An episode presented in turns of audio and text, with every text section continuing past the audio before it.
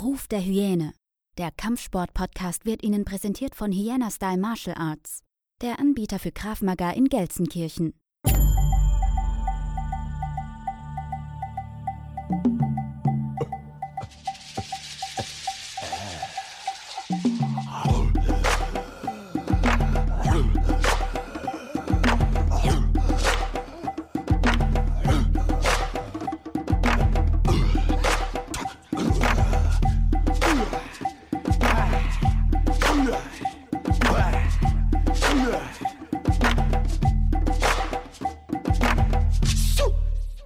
Willkommen zurück. Ruf der Jene. Eine weitere Folge, diesmal mit Dominik Lansen. Und ähm, Dominik Lansen kommt aus Köln, Inhaber der Self-Defense-Box Cologne. Und ähm, mit ihm würde ich gerne heute über ein paar bestimmte Dinge reden, über die Corona-Krise als Studiobesitzer, über Urban Combatives und über die CTG-Geschichte. Da kann er uns bestimmt gleich ein bisschen mehr darüber erzählen denn der Dominik hat äh, Pratzen auf den Markt geworfen, sag ich mal, oder und das Volk. Und äh, ich habe mir die Sachen schon angeguckt online und muss sagen, sehen gar nicht mal verkehrt aus. Grüß dich, Dominik. Ja, hi Frank, vielen lieben Dank für die Einladung. Und ja, ich freue mich, hier sein zu dürfen. Wie jede Folge starte ich immer mit einem Zitat. Und ich habe mir jetzt so ein passendes Zitat rausgesucht, ähm, was eigentlich so für uns, für unsere Branche so ein bisschen passt. Und zwar kommt das Zitat von Malcolm X. Ich halte es für ein Verbrechen, wenn jemand, der brutaler Gewalt ausgesetzt ist, sich diese Gewalt gefallen lässt, ohne irgendetwas für seine eigene Verteidigung zu tun. Und wenn die christliche Lehre so auszulegen ist, wenn Gandhis Philosophie uns das lehrt, dann nenne ich diese Philosophie kriminell. Malcolm X. Weiser Mann, geiler Typ.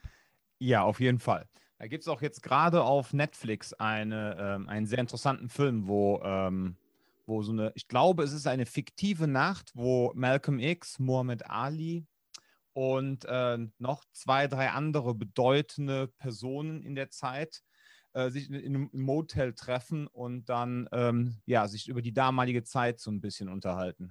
Äh, Sam Cook. Wie bitte? Sam Cook, der Sänger, ne? Ja, Sam Cook, genau. Ich komme gerade nicht auf den Namen des Films. Ich, war, ich bin jetzt ein bisschen überrascht worden dass der, dass der Podcast direkt so tiefsinnig losgeht mit so einem geilen Zitat. Sorry, soll nicht heißen, dass ich jetzt hier glaube, dass wir hier ganz niedriges Niveau ansetzen, um Gottes Willen. Nein, nein. Die Quali pass auf, die, Qual die, Qualität fängt auf 100% an und steigert sich im Laufe der Zeit. Weißt du? Aber ich weiß, ich weiß, welchen Film du meinst. Aber soweit ich weiß, ich habe damals äh, äh, die Autobiografie von Malcolm X gelesen und alle seine, ja, ich sage jetzt nicht alle, aber eine Menge seiner ähm, Auftritte, weil er extrem, wirklich, wirklich, wirklich schlau, intelligent unterwegs war. Ich bin zwar Atheist, aber äh, das, was er so gemacht hat, im Gegensatz zu Martin Luther King, war schon revolutionär. Und ich meine, diese drei Figuren, also Sam Cooke, Malcolm X und wen hattest du vorhin Muhammad Ali. Muhammad Ali. Die hatten auch wirklich äh, zusammen damals privaten Kontakt. Ja, aber ich glaube, diese Nacht in dem Film, die ist fiktiv. Das kann gut mhm. sein. Aber dass die zusammen äh, privat irgendwie unterwegs waren, das, äh, das, kann gut, das kann gut sein. Ja, Malcolm X hat ja auch Muhammad Ali im Grunde so ein bisschen zum ähm, ja, Islam gebracht, ne? Nation of Islam gebracht. Ja, zum ja, Nation of Islam, ja, ja. Genau. Ja, Dominik, wie ist es? Ja, ja, gut, ne? ja, also normalerweise wird jetzt, wird jetzt äh, das Spiel FC starten in ein paar Minuten, aber du sagst gerade, du tust es dir nicht an. Ne? Nein, nee, es ist Selbstgeiselung, vor allem weil auch hier Derby gegen Gladbach und äh, mm. ja, ach Gott, ich meine, man ist ja mittlerweile äh, ruhig geworden im Alter, ne, und so und äh, aber ich tut mir einfach nicht an, weil es einfach ein Grauen ist. Einfach diese Art und Weise, wie der Fußball gespielt wird, es ist einfach nicht schön mit anzusehen, ja. Und irgendwann hört der Lokalpatriotismus auch auf. Also das ist einfach, ja. Und man merkt auch beim FC, es fehlt einfach der zwölfte Mann, sprich die Fans. Es ist einfach so. Es ist eigentlich so eine Trümmertruppe, auch technisch, die äh, viele Spiele eigentlich nur gewinnen können wegen der Südkurve, ne? Oder Nordkurve, mhm. Oberrang. So. Und ähm, du gerade bitte Ja, erzähl. Ja, aber das ist einfach so, das, das Ding. Das ist einfach das, was den FC dann auch in vielen Spielen, in vielen Situationen immer wieder nochmal nach vorne gebracht hat. Aber so ein, wenn man dann so ein Trainingsspiel hat, man wird nicht angefeuert und nichts. Und äh, ich war sogar beim ersten Mal erschrocken, als ich das erste Mal ein Fußballspiel ohne Fans im Fernsehen gesehen habe und hörte auf einmal die Schreie und Kommandos der Spieler. Ich dachte so, ich wäre wieder hier Kreisliga C. so, so am, am Rand und denkst so, boah, was für Assis, wie reden die miteinander? ja, Schulhof, Schulhof. Ja, Schulhofniveau. Das, geht aber, das, geht, das, das geht aber wirklich vielen Vereinen so. Und da du das mit den Zuschauern ansprichst, ich hatte, heute ist eine Folge rausgekommen äh, mit Marvin Mendel, da habe hab ich mit ihm über Wrestling gesprochen. Mhm. Im Wrestling bin ich ja echt ein Anfänger wie gesagt, 80er, 90er als Kind so ein bisschen miterlebt. Aber selbst das, das lebt ja von Zuschauern. Mhm. Und selbst die haben es ja schwer. Ne? Und ich kann mir schon vorstellen, auch gerade wenn du irgendwie kämpfst als, als Kämpfer, sei es jetzt MMA oder Boxen, und da ist keiner, der dich anjubelt. Also der, der, der zwölfte Mann äh, im, im Fußball, so wie du halt gerade gesagt hast, der fehlt wirklich. Also da ist ein enormer Push, der dich, der dich nach vorne bringt. Ja, und vor allem, ich muss natürlich sagen, ja gut, also ich meine, du hast ja, bist ja äh, Frankfurt-Fan und ich muss sagen, vor Frankfurt habe ich auch in Bezug auf Fankultur sehr viel Respekt. Und ich finde das auch unglaublich, wie ihr eure Mannschaft immer anfeuert. Aber wenn man das natürlich sieht, wie das in Köln immer abgeht, ja, die singen ja manchmal 90 Minuten durch. Das ist ja, hat ja schon fast schottische Verhältnisse. Und selbst Kumpels von mir, die Gladbach-Fans sind, Ne? Kann man sich ja vorstellen, so ein bisschen Inklusion im Freundeskreis. Ne? Ähm Selbst die haben schon vor 15 Jahren gesagt, ja, pass auf, Dom, also mit Köln kann ich nichts anfangen, aber was ihr schon für eine Stimmung im Stadion habt und auch alleine eure Hymne und so, das ist alles, also Stimmung, Fans und Hymne sind Oberklasse. Nur die spielerische Leistung eurer Mannschaft ist halt unterirdisch, aber okay. Naja, aber wir wollen ja keinen Fußball-Podcast machen. Ich könnte erzählen, wie es dazu gekommen ist, dass ein FC so untergegangen ist. Christoph Daum und wie unser ehemaliger Präsident die Millionen vom Hessler durchgemacht hat. Aber ich glaube, wir wollen keinen Fußball-Podcast, oder? das, können, das können wir mal zur anderen, äh, zur anderen Stunde mal äh, gerne machen. Gerne. Zu der hundertsten Folge können wir gerne mal so über unsere Vereine reden.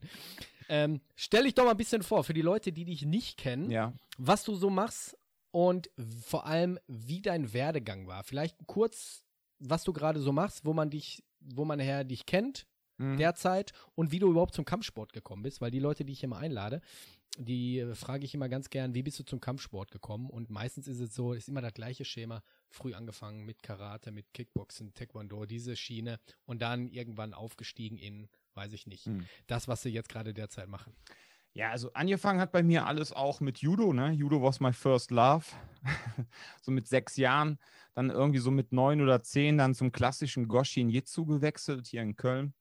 Ähm, da war ich dann auch über neun Jahre und hatte dann zum Schluss auch einen relativ dunklen Gürtel. Es war noch nicht schwarz und ja, ja, man hat halt immer, du weißt ja, wie das ist, ne? wenn man so einen Trainer hat, der einem dann auch viel erzählt, dann hat man so eine gewisse Vertrauensbasis und meint dann auch immer das, was man beigebracht bekommt, das funktioniert doch alles so. Man ist immer so mega stolz und denkt so, boah, geil, brauner Gürtel, Jiu-Jitsu, ich bin der geilste, blauer Gürtel und so weiter.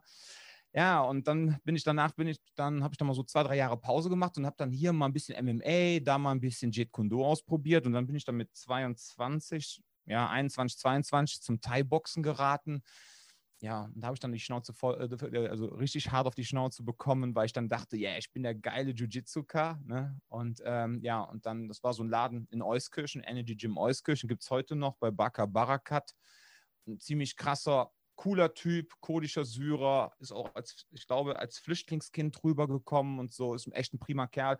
Ja, und ich war halt echt damals der Quotendeutsche, ne? Und da ging echt die Post ab, ganz viele Deutschrussen, also so wie Euskirchen halt ist, Kurden, Deutschrussen, Polen und dann ging die Post ab. Ne? Das sind alles so Jungs, vor denen ich auch mega Respekt habe. Also ich sage mal, das Schlimmste, was dir passieren kann, ist ein besoffener Russe auf Koks. In der Disco.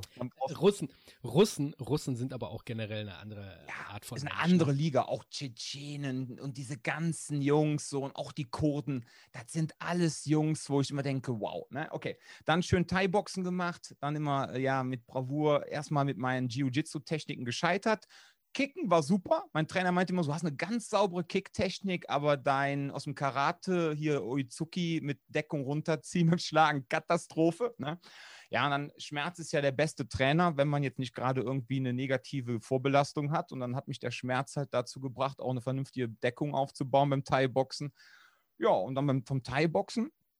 Danach habe ich dann so ein bisschen, ähm, wie soll ich sagen, dann äh, habe ich ein bisschen Pause gemacht und, äh, und, irgendwann fehlte es mir wieder. Und dann hatte ich mal zu meiner, meinte meine Frau so, ja, wo hast du denn Bock drauf? Ne? Und ich war dann zu dem Zeitpunkt mittlerweile dann im Jobcenter gelandet, weil ich bin beruflich, habe ich halt Verwaltungsfachangestellten gemacht und nachher auch diesen Aufstieg zum Verwaltungsfachwirt, also sprich gehobener Dienst.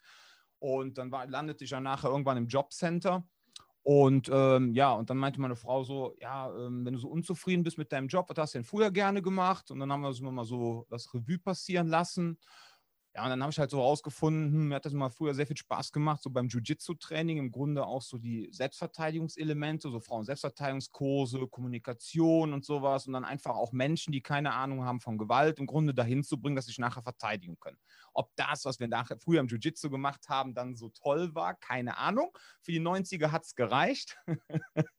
Wobei, ich muss dazu sagen, damals bei unserem Verein sind auch einige dann auf einmal zum Ding Chung abgewandert, als dann auf einmal so Mitte der 90er losging dann mit Wing Chun und hieß dann, boah, das ist so mega effektiv, aber anderes Thema. Ja, und dann habe ich gesagt, pass auf, das hat mir immer sehr viel Spaß gemacht in dem Thema so Wettkampfsport und mich so richtig unter Vollkontakt wieder kloppen. Ich bin froh, dass ich in meinem Schienbein mal langsam wieder was spüre nach all den Jahren. Und dann meinte sie, dann guck doch einfach, dass du vielleicht irgendwas in Richtung Selbstverteidigung machst. Ne? Du bist ja auch ein Behördler, bist ja auch ein Behördler und hast dann auch im Jobcenter oft mit Situationen zu tun. Du kannst gut quatschen und so. Ja, und dann habe ich einfach damals so geguckt. State of the Art war immer noch Kraft Mager. Ich hatte damals schon beim Thai-Boxen 2006 da mal von Kraft Mager gehört und dachte so, boah, krass, ne? Die Israelis, harte Kerle und so. Und äh, aber nee, ich mache ja Thai-Boxen. Ich brauche ja keine Selbstverteidigung. ja, und dann habe ich, äh, und dann habe ich dann 2000, weiß ich, 2011 war das, habe ich dann so rausgefunden, ah, cool. Ähm, Kraftmager ist halt immer so Stand der Dinge und ist mittlerweile auch so in den Köpfen der Leute so ein bisschen drin. Und dann habe ich mich einfach mal schlau gemacht und habe dann halt den Siyosha Ajiri gefunden in Gelsenkirchen habe da meine erste äh, Kraftmager-Instructor-Ausbildung gemacht. Bin dann danach bin ich ähm, zur Kraftmager Union dann, ähm, habe da noch eine Ausbildung gemacht, weil ich einfach so diese beiden Seiten sehen wollte, weil GKMF war ja dann damals so, ja, so ähm, angelehnt an IKMF beziehungsweise Ran Nakash und äh, Kraftmager mhm. Union. War halt nur für Deutschland. Bitte, für Deutschland. Ja, ja, genau. Aber nur für Deutschland. Ähm, natürlich hatte äh, Seyosha damals auch schon äh, so sich seine eigenen Gedanken gemacht. Ne? Das war jetzt keine 1 zu 1 Kopie, um Gottes Willen. Aber dann habe ich noch gesagt, okay, komm, jetzt guck ich mir noch die Kraftmager Union an. Weil die hatten halt dieses Mauerkraftmager, was ja dann im Grunde das zweite Kraftmager war, was es so in Deutschland gibt. Ne? Es gibt ja quasi diese zwei Linien. Und ich wollte einfach beides einfach mal sehen. Und ähm, ja, ich meine, das Maor-Kraftmager, was ja auch viele nicht wissen, war ja auch schon viel, viel früher, vor dem IKMF-Kraftmager in Deutschland. Ne? Ähm, ich glaube, die erste Instructor-Ausbildung war 98 oder 99 und da kommt dann wirklich so diese ganze Riege, hier Peter Weckauf, Sami Österreich, ähm, dann der, ähm, hier, der Bogat Demira von der Kraftmager Union, der Michael Rüpel von Kraftmager Street Defense, das ist so diese ganze Maor-Riege und ähm, die erste Ausbildung von der IKMF war ja 2005. So. Und ich wollte einfach wissen, was so, ne? Ja, und ähm, dann hatte ich mich, was, wo ich, ich von der Entwicklung her, um, um das jetzt abzuschließen, wir haben halt manchmal einfach bei beiden Sachen, also einmal bei diesem, ich sage jetzt mal IKMF-Style, aber auch bei dem Maor-Style haben mir einfach Dinge gefehlt. Es wurde mir manchmal, damals war alles, was die gemacht haben, State of the Art und das war vollkommen okay. Ich weiß auch gar nicht, was die heutzutage treiben, aber was mir so gefehlt hat, war so ein bisschen so das Individuelle. Und bei manchen Sachen so auf Teufel komme raus, immer das Gleiche zu machen mit diesem Analogieprinzip, habe ich mir gedacht, ja, das ist schön und gut, wenn man jetzt Soldat ist, ja, macht das vielleicht Sinn, aber wenn ich jetzt Lieschen Müller bin und Max Mustermann, ich weiß es nicht. Und dann habe ich mich dann angefangen, auch so auf einmal so mit Combatives auseinanderzusetzen. So damals KKB, da fiel dann oft der Name äh, vom Tobias, hier von Spear. Dann war ich auch mal bei dem in Bonn, habe da auch so ein paar Mal mittwochs mittrainiert. Dann habe ich mir dann teilweise dann die SC-Jungs angeguckt habe da auch da meinen Instructor gemacht Und ähm, ja, so kam halt Hölzchen über Stöckchen. Und ja, irgendwann ist man dann, wo man jetzt ist. Ne? Dieses Mauerkraftmager ist ja auch ein bisschen so auch auf das Traditionelle so ein bisschen angelehnt, ne? Ja, ja, ja, auf jeden Fall. Kann, also es vielleicht, kann, es vielleicht, kann es vielleicht sein, dass viele auch so ein bisschen so an diese traditionelle Schiene immer noch so ein bisschen gebunden sind wegen der Tradition? Es kann sein. Also man muss ganz klar sagen, ähm, Krav Maga hat im Grunde den Kampfkünsten in der Selbstverteidigung den Rang abgelaufen, weil man hatte auf einmal für ein Problem nur noch eine Lösung und nicht wie früher beim Jiu-Jitsu, Handgelenksgreifen, acht oder neun verschiedene Dinge habe ich da gezeigt, damals bei meiner letzten Gürtelprüfung, ja.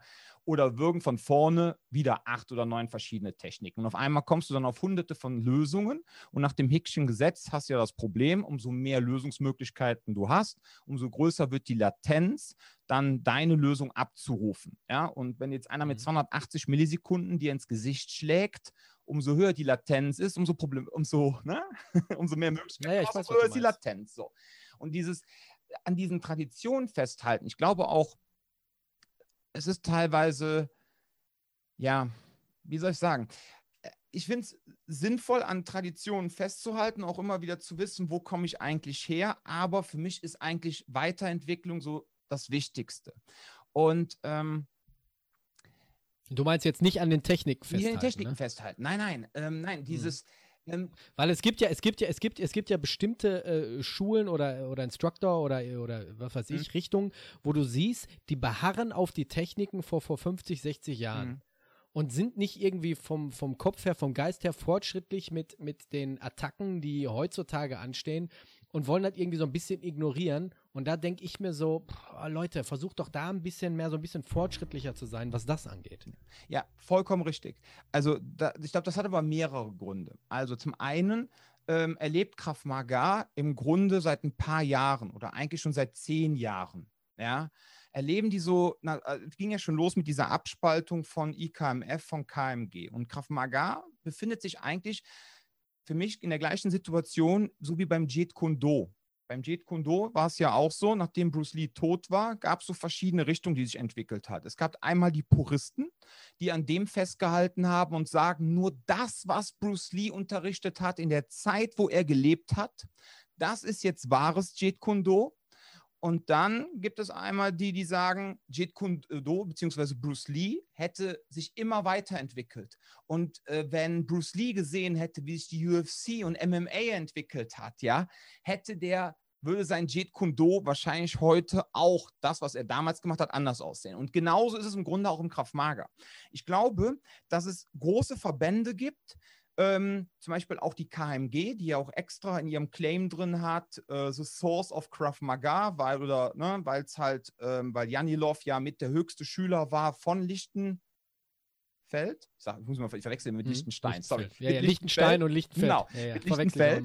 So, und ich glaube auch, weil es mittlerweile so viele Anbieter gibt und im Grunde so viele stetige Weiterentwicklungen, versuchen dann auch so Verbände wie die KMG sich krampfhaft daran festzuhalten und zu sagen, wir beharren auf unser Curriculum, weil es das Original ist, das, was Lichtenfeld unterrichtet hat das ist ja schön und gut. Und wenn das einer machen möchte, soll er. Ja, ich würde niemals jemanden vorschreiben. Nur im Grunde verstößt das genauso gegen die Prinzipien des Krav Maga in meinen Augen, wie auch wenn Leute behaupten, dass im Jeet Kune Do es keine Weiterentwicklung geben darf, weil das eigentlich auch das war, was Bruce Lee wollte, dass man sich stetig weiterentwickelt und Dinge überdenkt. Ja.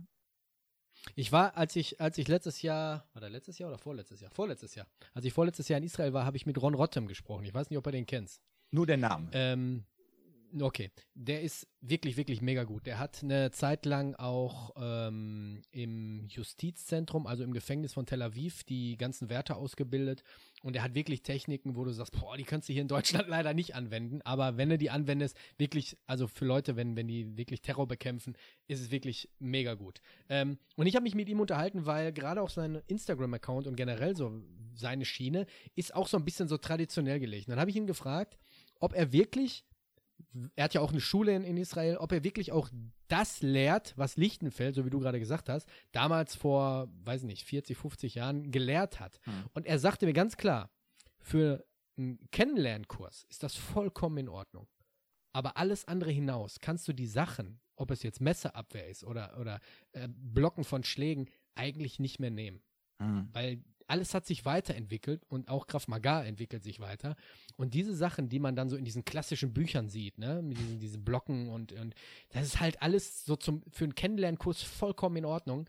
Aber wenn du wirklich jetzt irgendwo dich anmeldest an eine Schule und die machen wirklich eins zu eins das, was in diesen Büchern so drin ist, dann bist du wirklich auf der falschen Schiene. Weil ja. der ist wirklich veraltet. Ja, aber es kommt trotzdem noch an, weil die Menschen, die oftmals ins Selbstverteidigungstraining kommen, ja, und das ist jetzt. Äh, es nicht besser wissen. Ja, die wissen es einfach nicht besser. Wie sagen die heutzutage bei YouTube? No front, ne? Der Berliner wird sagen, nichts mhm. für ungut, war. Aber das Problem ist, die meisten, die in den Selbstverteidigungskurs gehen, etc., die wissen gar nicht, was Gewalt teilweise ist. Oder du hast solche Fälle, die so schwer traumatisiert sind oder die es erlebt haben, ja.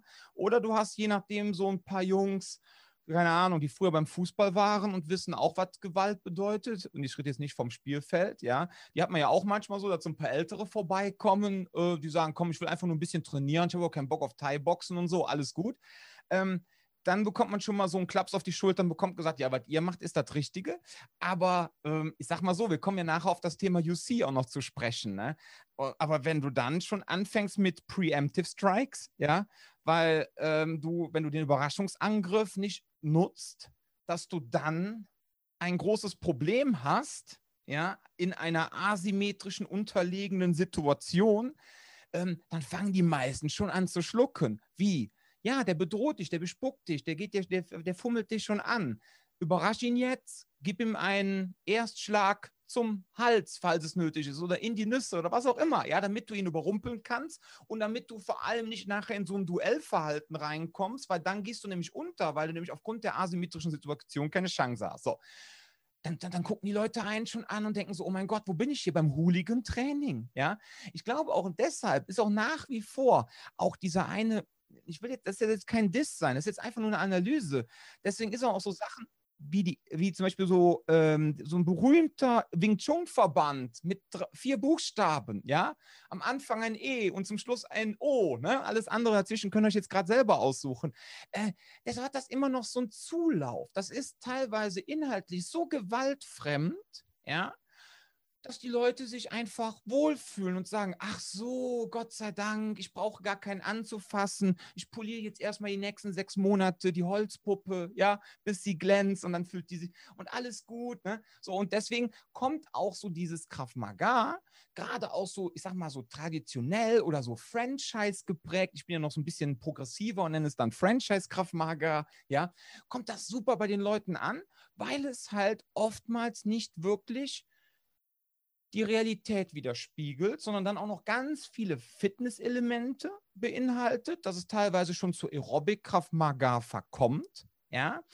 Wobei ich dazu sagen muss, ist, wenn man natürlich, und dann bin ich wieder bei dem Punkt, den du gesagt hast, wenn man ein Einstiegsseminar gibt oder einen Grundkurs oder man sagt, ich habe einen Anfängerkurs, da kommen die Leute rein und ich hole die Leute erstmal mit so gewaltfreiem Selbstverteidigung ab, ja, mit vielleicht auch ein bisschen Fitness. Die gewöhnen sich an einen, sie bauen ein, ähm, ein Vertrauen zu einem auf und dann entwickelt man das Ganze dann nachher weiter durch Druck und man bringt sie dann nachher dahin, dass sie sich auch wirklich der wahren Gewalt öffnen was auch immer für jeden wahre Gewalt bedeuten mag, ja. Ich meine, die wahre Gewalt von, keine Ahnung, ein Sechsklässler ist die andere Gewalt von jemandem hier, äh, keine Ahnung, der irgendwelche Terroristen jagt in den Bergen von Afghanistan. Ne? Also das muss man auch mal überlegen, was ist jetzt wahre Gewalt? Das ist auch noch ein ganz großes Thema. Ähm, was jeder als Gewalt empfindet. So, und das ist der Punkt. Und dann kannst du die, dann holst du die Leute ab und bringst sie dann Stück für Stück immer weiter dahin. Was ich nur fatal finde, ist dann, wenn man dann anfängt und hat dann auf einmal, wie in diesem berühmten Wing Chun-Verband, zehn Schüler gerade, zehn Techniker gerade, zehn Meister gerade und das auch auf Kraftmager-Ebene. Ne? Ich übertreibe jetzt mal ein bisschen. Du sprichst, Du, ja, ja, ich weiß. Ich weiß auch, wen du meinst. Wir können, wir können ihn auch gerne nennen. Du sprichst von der EWTO. Nein. ja, klar. Ja. Pass auf, das Ding ist, das Ding ist, das Ding ist, ähm, wir können halt auch ganz, äh, ganz ehrlich ansprechen. Ich meine, wir, wir, wir müssen ja nicht immer alles äh, schönreden. Ähm, ich ich habe das mitbekommen, da kannst du gerne auch gleich auch noch was zu sagen. Du hast auf Facebook auch eine Kraftmager Deutschland Gruppe, da wird auch immer fleißig irgendwelche Videos geteilt und diskutiert. Und unter anderem bekomme ich auch in meinem Facebook-Feed immer diese Videos von dem Kernspecht. Mhm. Und ich habe ihn auch schon angeschrieben, weil ich gern einmal mit ihm darüber äh, auch so ein bisschen hier in der Folge reden wollte, aber er hat es bis jetzt immer abgelehnt. Mhm. Das Ding ist, ich habe mich mit jemandem unterhalten, der in den 80er Jahren Wing Chun wirklich, wirklich aktiv betrieben hat und der heutzutage wirklich ein angesehener Trainer und äh, Kämpfer hier in, äh, in Gelsenkirchen und äh, Umgebung ist. Und er hat mir gesagt, dass die Videos, die der Kernspecht jetzt momentan los, loslässt, sind treiben ihm auch so ein bisschen die, diese Scham in, in, ins Gesicht, weil er beruft sich so ein bisschen mehr so auf diesen Großmeister, die, mit dem Ski und mit dem ganzen Kraftfeld um sich herum. Ähm, aber was er wohl in den 80er Jahren für Wing Chun getan hat, muss man ihm wirklich anerkennen, egal wie man jetzt zum Wing Chun steht, mhm. ähm, ist schon enorm. Also er hat das WT oder WC oder wie du das auch nennen willst, wirklich hier etabliert. Und das muss man ihm eigentlich anerkennen. Die Sache, die er jetzt macht, da stimme ich dir vollkommen mhm. auch überein, ist halt, ich, das ist für mich so als Außenstehender, der mit WT überhaupt nichts zu, sehen, zu tun hat, ist für mich so, das ist jemand, der, der ist in die Jahre gekommen, weiß, er ist ein Großmeister und statt sich einzugestehen, dass er kräftemäßig nicht mehr den Jüngeren irgendwie überlegen ist, versucht das jetzt mit diesem ganzen Push kann sein, ja. Weißt du, mit diesem, mit dem, diesem Pushen und Ziehen und Kraft und hin und her. Und das finde ich dann immer so ein bisschen schädlich auch für das WT. Hm. Ich kenne Wing Chun Kämpfer, die würden es jetzt nicht irgendwie in, in, im Käfig beim MMA anwenden, aber es gibt Wing, Wing Chun Techniken, die sind echt nicht zu verachten. Also die sind wirklich, wirklich, wirklich nützlich. Ich, ich sage jetzt nicht, dass Wing Chun die absolute Macht ist, was, was Selbstverteidigung angeht.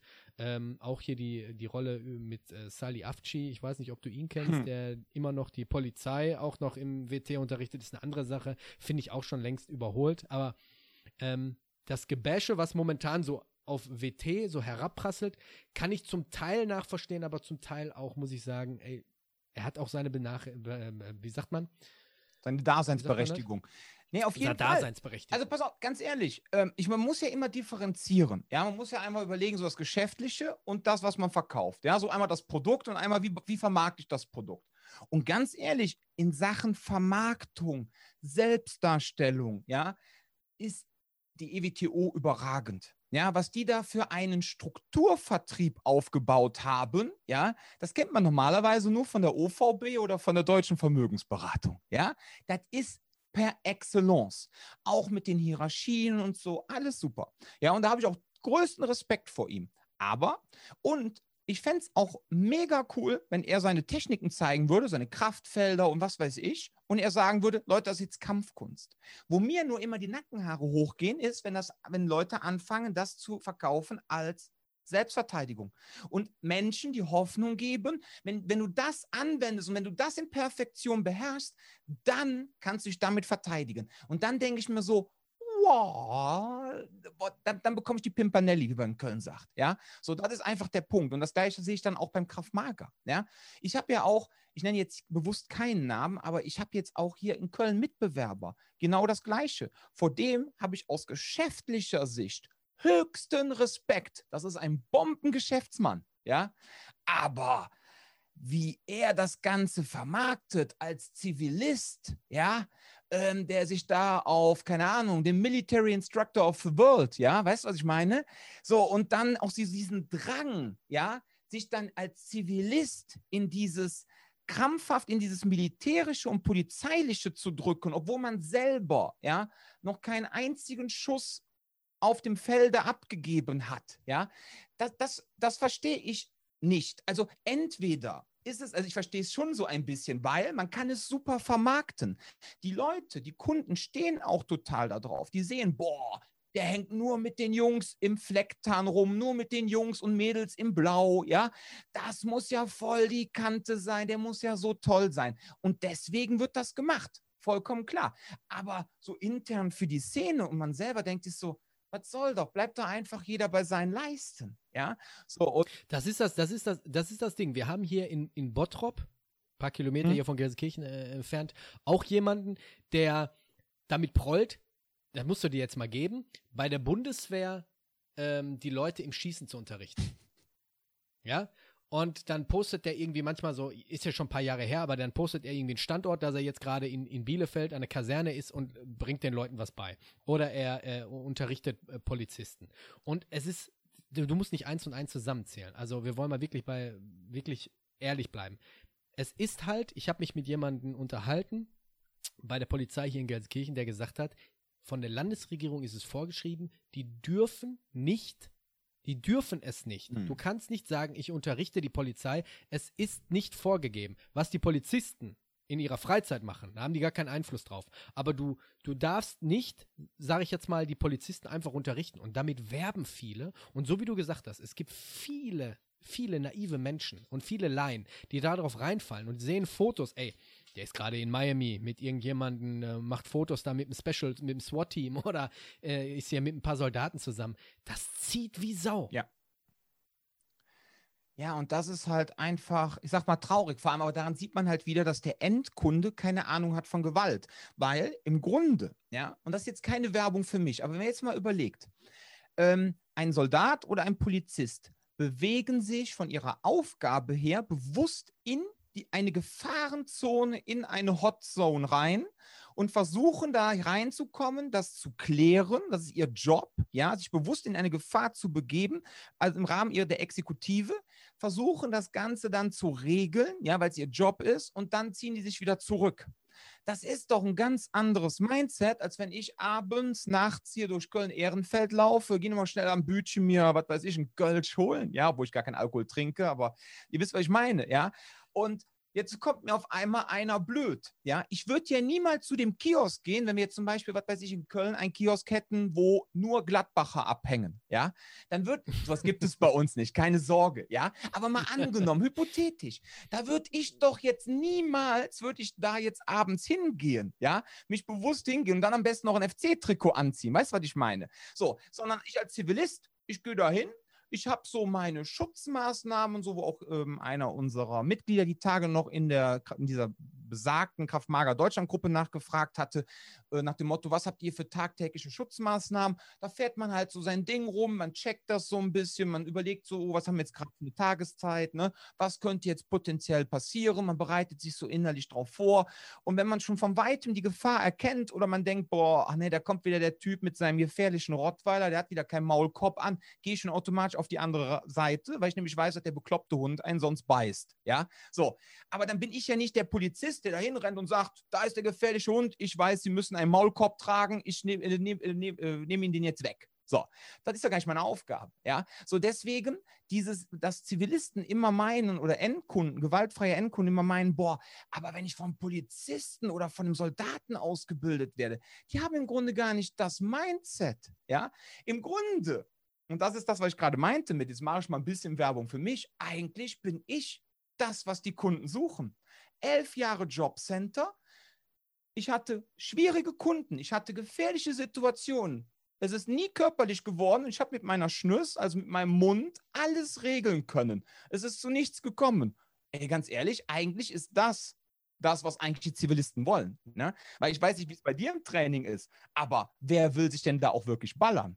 Weil die Leute, die sich wirklich ballern wollen, die gehen zum MMA oder zum Vollkontaktsport.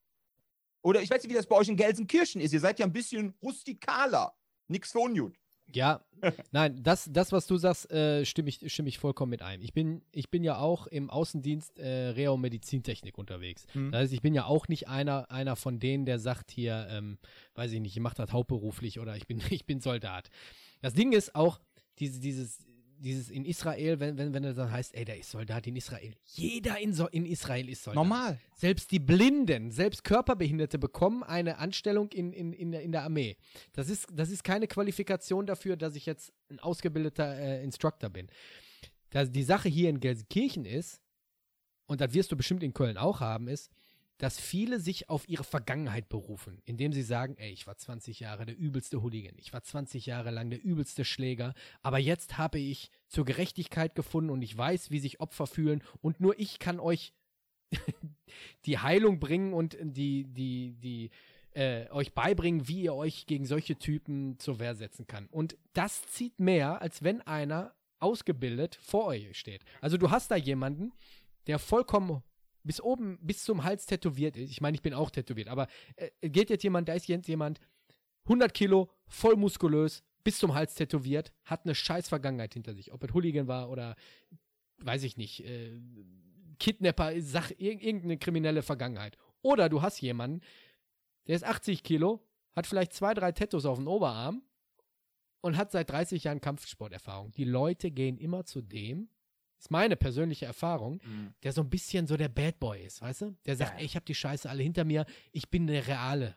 Mhm. Und das ist das, was mich so ein bisschen auch so ankotzt im, im Selbstverteidigungstraining, weil das hast du nur in der Selbstverteidigungsbranche. Das hast du nicht irgendwie beim Muay Thai, im Boxen oder im, im Jiu-Jitsu. Ja, gut, ich sag mal so beim Thai-Boxen, also ich kenne ja die Szene so ein bisschen tiefer da, da hast natürlich dann viele Fake-Weltmeister. Ne? Da ist es natürlich wichtig, nicht, dass man früher den Sechstagekrieg ja mit einem kleinen Teelöffel gewonnen hat, sondern da geht es dann darum, dass man sieben Weltmeistertitel hat, wo ich sag mal drei oder vier oder fünf oder vielleicht auch ein bisschen mehr eher von irgendwelchen ja, ich habe es dann immer früher Karnevalsverbände, ja.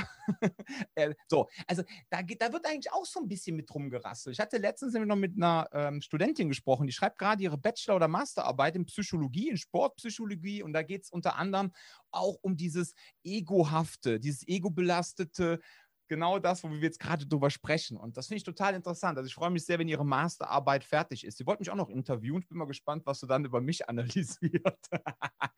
ja, nee, aber das ist genau der Punkt. Und ja, wir hatten, ich war heute oder was gestern, war ich auch sehr zynisch in meiner Kraftmager Deutschland Gruppe. Da hatten sich, ich nenne jetzt keine Namen, hatten sich zwei so ein bisschen an die Wolle bekommen, weil der einen den anderen so ähm, in jemanden in einem Video so ein bisschen, ähm, ja, ja nicht ja gedisst, aber so äh, reagiert, ne? Re darauf reagiert hat. Der andere war halt nicht so begeistert, alles cool. So, und dann hatte ich halt so reingeschrieben, ja Leute, ich hätte es halt cool gefunden.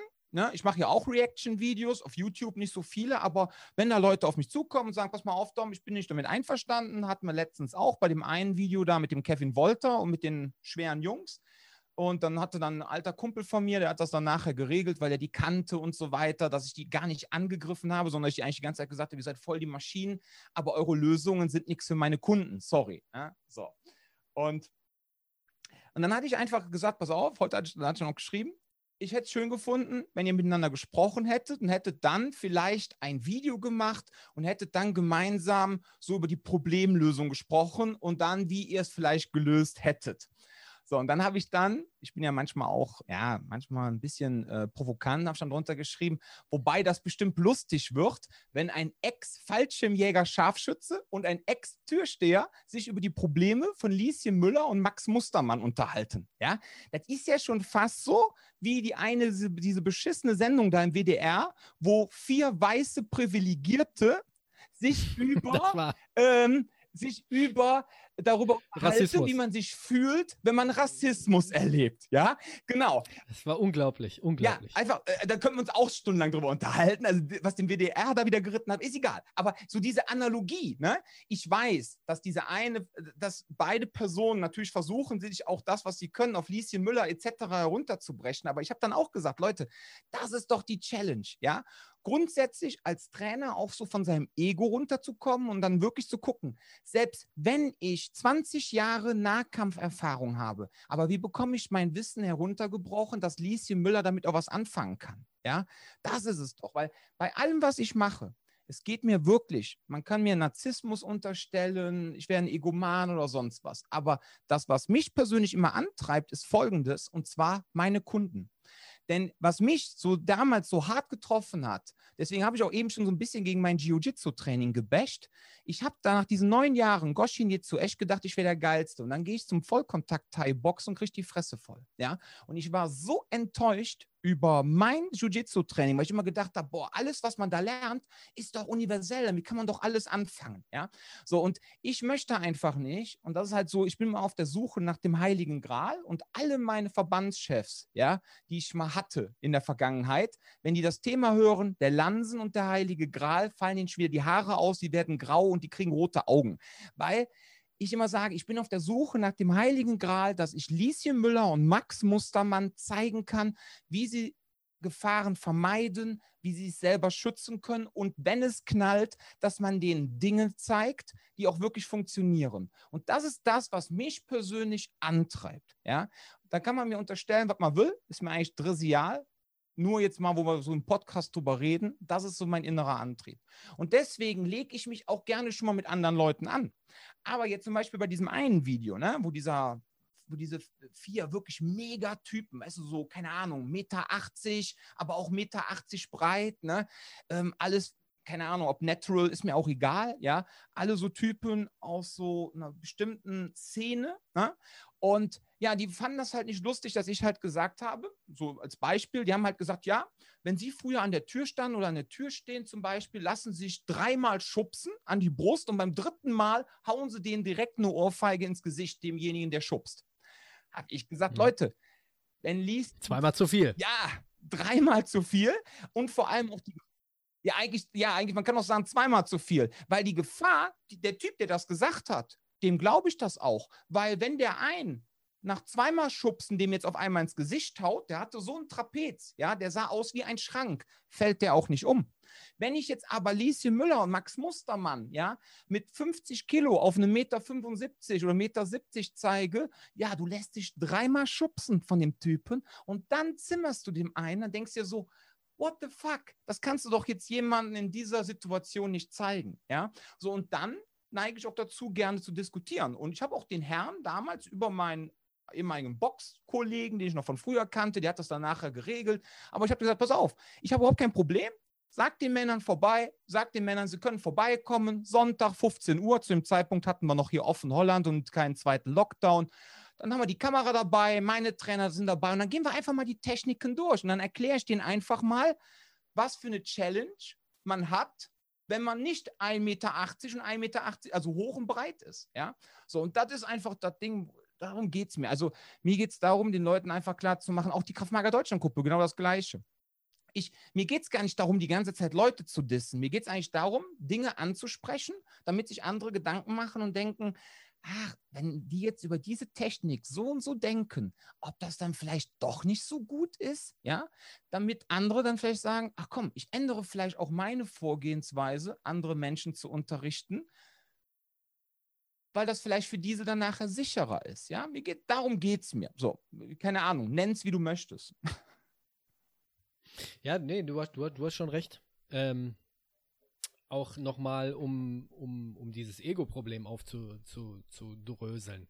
Armselig der Schüler, der seinen Meister nicht übertrifft. Auch von Leonardo da Vinci Zitat. Ich bin so ein Zitate. Ja, das ist cool. Du merkst auch, viele, viele haben dieses Ego-Problem, wo sie merken, ich glaube, in meiner zweiten Folge habe ich mit dem, mit dem ähm, Luther Livre Coach mhm. gesprochen, der gesagt hat, ey, wir haben Leute bei uns, die sind 20 Jahre jünger und der macht mich lang. Und wenn, wenn, wenn du das nicht hinkriegst, als, als Meister so, oder als Lehrer jetzt in unserem Fall, den Schülern das so schnell und so gut zu übermitteln, dass die selbst irgendwann in der Lage sind, dich zu schlagen, dann hast du deinen Job auch irgendwie, sag ich mal, so ein bisschen verfehlt. Ja, und vor allem beim Kampfsport ist es ja auch einfach so, ja, ich meine, du, ich weiß nicht, ob du es auch schon so langsam merkst vom Alter her, ne? Aber so die Zellteilung wird langsamer, die Testosteronproduktion, die lässt so langsam nach, ne? Die Haare werden weniger. Also, äh, und wenn dann da jemand kommt mit 18, 19, der voll im Saft ist und hat dann auch noch eine hohe sportliche Intelligenz und bekommt dann ganz schnell das Zeug umgesetzt, was du denen zeigst. Und oftmals ist es ja auch Dominik, so. vor allem, Genau, ja. vor allem, du musst, du musst das so sehen, die fangen jetzt an, was wir damals gar nicht hatten. Weil als du und ich damals angefangen haben, da gab es nur Judo, Karate, Taekwondo, das war's. Eben. Ne? Das waren so die großen. Und dann kam irgendwann so in den 80er, 90ern so ein bisschen das WT dazu oder später auch das, äh, das äh, Kickboxen und äh, Jiu-Jitsu und diese Sachen. Die fangen jetzt an mit einer Bandbreite, das hatten wir ja früher auch gar nicht. Ja, aber ne? genau das ist das. Das wollte ich sagen. Also, die, die haben heute YouTube, die haben ja einen Zugriff auf alles heutzutage. Ja. Und ähm, ich überlege, mein Trainer, oh Gott, wann war das? Wann war das erste UFC-Turnier? 92? Ich glaube ja, ne? Irgendwas so in den 90ern. Ja, irgendwann so Anfang. Oder 94. So. Und so. ein halbes Jahr später kam mein Trainer zu mir, meint so, ey, Jung, auch so ein alter Kölscher Taxifahrer, ne? Ey, Jung, ich habe jetzt so eine VHS-Kassette bekommen aus Amerika, hat mir einer mitgebracht. Die machen da so Turniere. Da gibt es keine Regeln, außer töten, Finger in der Augen und in die Eier treten. Ne?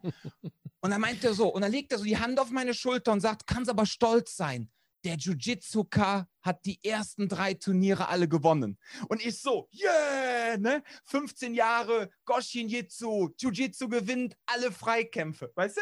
So, und wenn du dann natürlich dann so, ich sag mal, falsch aufgebaut wirst und gehst dann mal zum Vollkontakt, dann tut das Aua. Ne? Ja. Aber mit dem Ego ist halt wirklich, aber mit dem Ego ist wirklich so ein Problem. Dieses Herunterbrechen der Probleme und auch das, auch so dieses Ding, was ich halt auch so fatal sehe. Ganz ehrlich, wenn ich jetzt zum Kung Fu gehe, ja, zum klassischen traditionellen Kung Fu möchte ich ja eigentlich so werden wie mein Meister. Ich möchte genau die 93 Shaolin-Mönche mit den 44 Affen genauso bringen, wie er das kann. So, vollkommen cool. Nur, ich finde in der Selbstverteidigung, das sage ich den Leuten immer so, wenn ihr zu mir kommt, ja, dann wollt ihr eigentlich äh, gar nicht so werden wie ich, weil ihr könnt gar nicht so sein wie ich. Und das ist jetzt keine Arroganz. Der Punkt ist einfach, wir haben ganz andere Leben.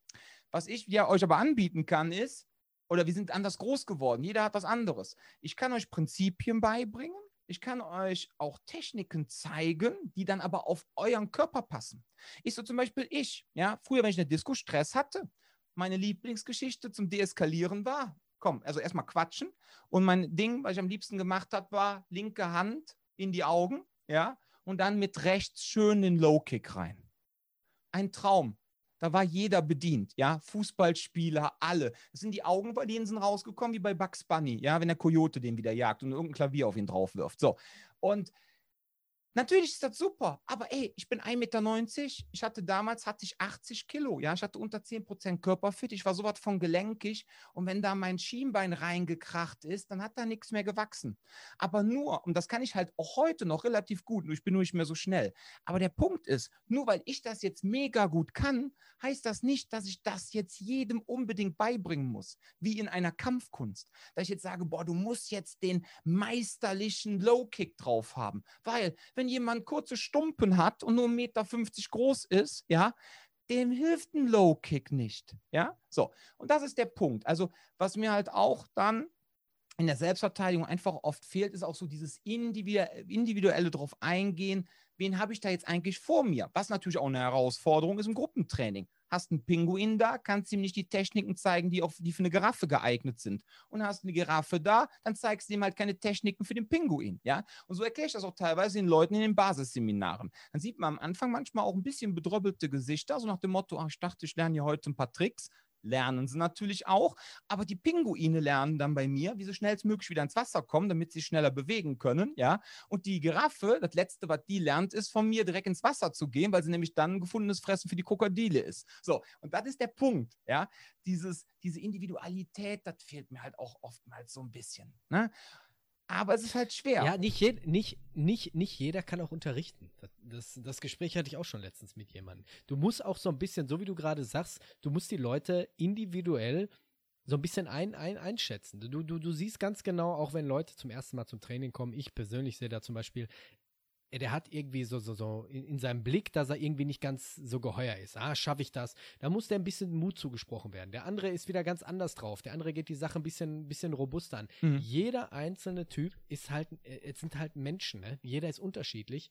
Und so wie du richtig gesagt hast, jeder muss anders behandelt werden und jeder muss eine andere Lösung äh, beigebracht werden. Deswegen bringt es nichts zu sagen, ey, ich will irgendwann mal das Gleiche oder genauso sein wie du. Kannst du machen, kannst du anstreben, aber so wie du gesagt hast, du wirst niemals so sein. Nein. Das stimmt schon. Ich habe jetzt einen bei mir im Training, ne? den Chris, super Typ, fast genauso groß wie ich, genauso schwer wie ich und hat jahrelang Thai-Boxen gemacht. So, wenn du jetzt so einen hast, ja, dem kann ich auch die Dinger zeigen, die ich bringen würde, weil ich mir auch keine Angst haben muss, dass der sich auf die Schnauze legt, wenn er kickt. Ne? So, und das ist der Punkt. Ah ja, diese Individualität, aber ist halt auch immer dieses Ding, ne?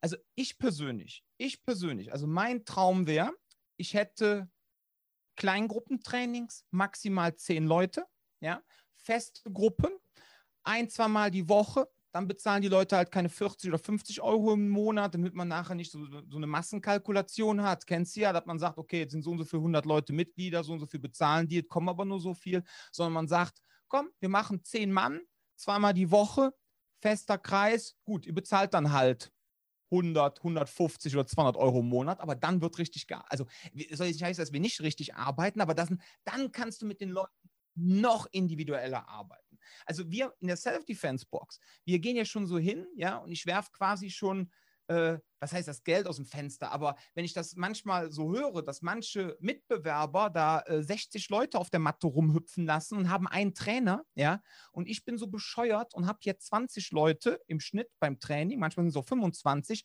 habe aber fast immer beim Kraftmager mindestens zwei, wenn nicht sogar drei Trainer, damit man so auf die verschiedenen Gewaltlevel dann nochmal eingehen kann, denke ich mir auch manchmal so, mein Gott, das Geld könnte ich mir auch sparen. Tue ich aber nicht. Na, würde ich, würde ich, würde ich nicht sagen. Du, das ist so quasi wie das skandinavische Modell in der Schule, was du da hast. Wir haben es auch mhm. bei den Kindern. Wir haben auch, wir haben auch Kinder und dann haben wir auch zwei, drei Trainer. Ähm, das ist so dieses skandinavische Modell. Das heißt, du hast immer hinten einen Trainer, der sieht, ey, der kommt nicht klar, dann während die anderen da vorne weitermachen, gehe ich zu der Gruppe und unterrichte. Ich finde ich finde das System gar nicht mal so verkehrt. Also ich finde es auf jeden Fall besser, wie, so wie du gesagt hast, sind 60, 80 Mann und da ist vorne ein Trainer und alle machen mit. Ja. Finde ich schon, finde ich schon ganz, ganz geil. also ich werde es auch nicht ändern. Ähm, Nur man denkt natürlich, aber wenn nein. man dann mal so hochrechnet, ne, wenn man so Kosten-Nutzen macht und denkt dann so, ne, oh, die Miete, die Kosten, die Personalkosten und dann auf 20 Personen hochgerechnet, also man müsste eigentlich, müsste man ja, anstatt zum Schnitt 50 Euro, müsste man uns eigentlich schon bei 70, 80, 90 Euro bewegen. Ne? Aber ja. dann gehst du auch mehr dann auf Quantität als auf Qualität. Ja, ne? richtig. Dann leidet die Qualität dann auch wieder darunter. Also ich möchte, wie gesagt, ich möchte nichts ändern. Ich finde es auch super so, wie wir es machen, aber das ist halt das Ding, ne? Also so, so Kleingruppentraining, das wäre noch so ein Ding. Und was ich auch mal gerne ausprobieren möchte, wären so, so Wochenendseminare, dass man mit so kleinen Gruppen mal über so ein Wochenende arbeitet. Das, ähm, ja, das habe ich mir auch noch vorgenommen, wenn jetzt die ganze Chose vorbei ist und nach dem dritten und vierten Lockdown, dass wir dann sowas anbieten. Das, das kenne ich zum Beispiel von einem, der äh, bietet dann einmal im Jahr diese Sommercamps an. Mhm. Der lädt dann auch andere Instruktoren ein und dann wird über das Wochenende irgendwie ein fester Betrag, weiß ich nicht, 180, 200 Euro, ich weiß nicht, 80 Euro, irgendwie so um den Dreh. Und dann haben die ja zwei Tage rund um die Uhr quasi von einem Instructor zum anderen immer nur Training. Und das ist schon ganz geil. Ja, finde ich super. Vor allem, dass die Leute auch andere Einflüsse bekommen. Ich merke das ja auch. Ähm, so, ich habe ja im Grunde, habe ich ja so mehrere Säulenmodell, was so aktuell das ist, was ich unterrichte. Ne? Wir haben, einmal arbeiten wir ja mit Scharia. Ich muss mal aufpassen, als Kölscher, ich bin mal zu blöd, dieses Scharir vernünftig auszudrücken. Das klingt wir bei mir wie Scharia. Also hat nichts mit der Scharia zu tun, sondern Scharia Richmond von ICCS Kraftmager arbeiten wir zusammen. Dann mit Lee Morrison, Urban Combatives. Dann habe ich gerne Senshido, Patrick Kressler, ja. Und ähm, dann natürlich auch hier so Jim Armstrong mit seinem äh, Raw oder Bare Knuckle Combatives aus Jim, äh, aus Jimland, aus Australien. Ne? So. Und dann, dann, hast, dann bist du halt immer schon mal so im Gespräch. Ne? Also der Wrestler, überhaupt kein Thema, der ist total offen für alles, ja, weil der auch einen total individuellen Ansatz verfährt, der Jim auch. Aber dann hast du dann zum Beispiel auch schon mal so Gespräche, die ich am Anfang hatte mit meinem Scharia. Ja, ich mag den, den Kerl unglaublich, weil er mir auch mal so die Augen geöffnet hat, was Kraftmager anbetrifft und sein Kraftmager eigentlich ein straßenbasiertes MMA ist. Ja, weil, weil er sagt, so für ihn ist Boxen und Ringen so der Mittelpunkt von allem und ähm, so straßentechnisch MMA, straßenbasiertes MMA, das ist quasi ICCS-Kraftmager, auch so dieses Streetboxing und so. Und am Anfang meinte er so an den ersten Wochenenden, so als wir uns so kennengelernt haben, meinte er so, ey Dom, ähm, Frage, was bist du für ein Typ? Wirst du eigentlich nur ICCS unterrichten oder wirst du auch weiterhin so andere Sachen machen ne? oder vermischen? Und dann habe ich zu ihm ganz klar gesagt, ist so, pass auf, ich mag dich als Mensch und ich mag das, was du machst. Aber ich bin kein blinder Loyalist, ja, der nur auf ein Ding setzt. Ich habe das einmal gemacht und bin dann beinahe auch wirtschaftlich, sah das nicht gut aus. Und ich habe halt auch gemerkt, dass, das, dass ich damit meine Kunden nicht erreiche. So, also, lieber Scharia, ich werde ICCS Kraftmager unterrichten, aber ich werde auch weiterhin die ganzen Combative-Sachen unterrichten. Alle meine Trainer sind alle vom, vom, vom Können her auf einem Level, ja, ähm, und wir bekommen das wunderbar hin.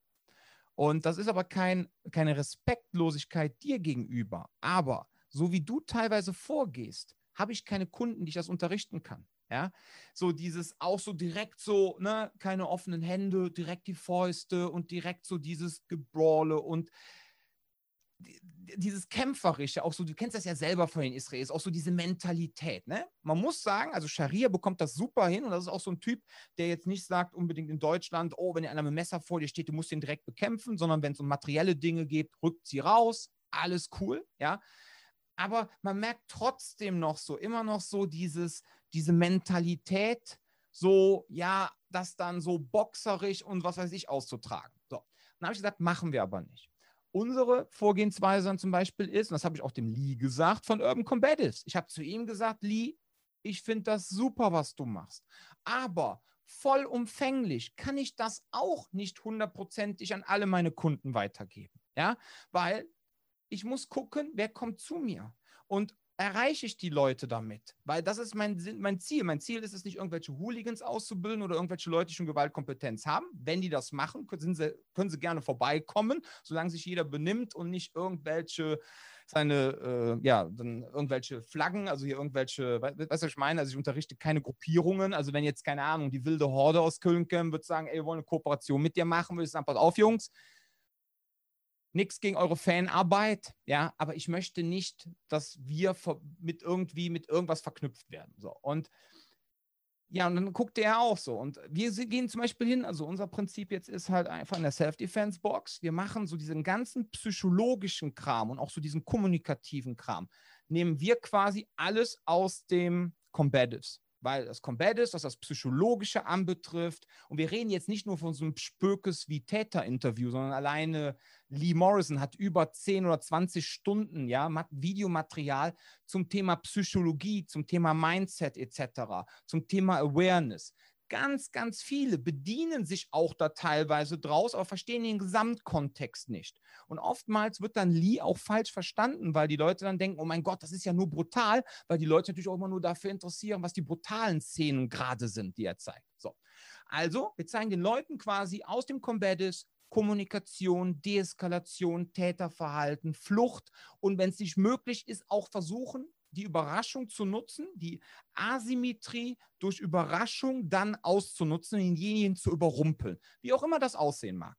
Wenn das aber nicht funktioniert und es kommt dazu, dass jetzt jemand sich zum Beispiel wieder von mir löst, was weiß ich, sagen wir, gib mir einer eine Ohrfeige, ich knall jetzt mit Cover Crash Counter rein, versuche ihm ein Knie zu geben, gebe ihm Schläge und jetzt löst er sich aber von mir, weil das, was ich gemacht habe, vielleicht nicht gesessen hat.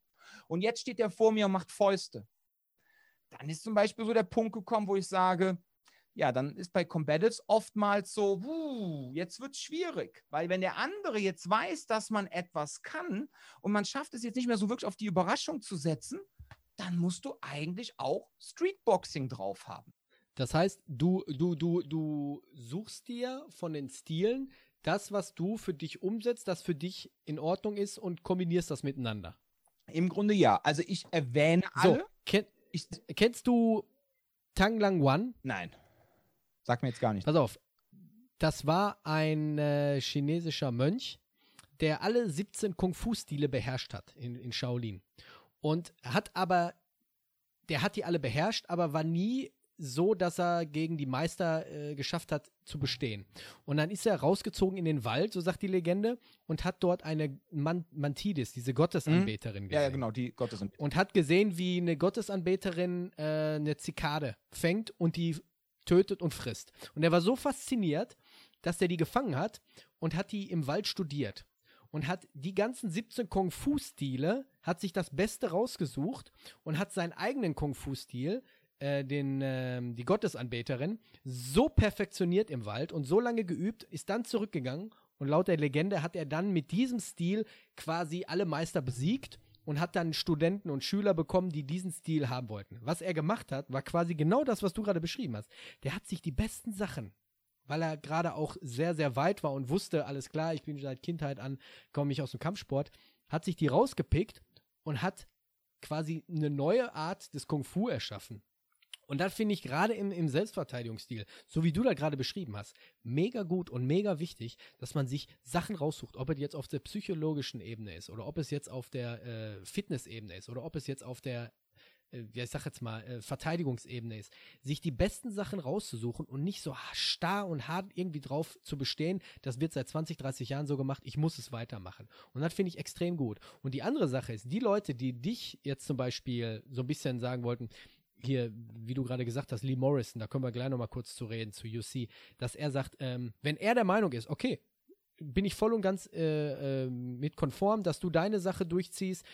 Es gibt genug Leute, auch gerade mal aus dem Ausland, oder die ihr System so vermarkten wollen, dass die sehen, ey, ich, da ist jemand in Köln, der ist, der hat eine eigene, der hat ein eigenes Gym, da kann ich mich reindrängen. Und ich finde, das ist immer dann so, so, so, so ein Punkt, wo du sagst, nee, ich finde deine Sache ganz geil, die du machst, so wie du gerade gesagt hast aber ich will auch meine anderen Sachen machen. Und wenn die Typen und die Leute dann sagen, okay, mach das, bin ich voll konform, dann weißt du schon, die sind eigentlich vom Kopf her ganz stabil. Weißt du, was ich meine? Ja.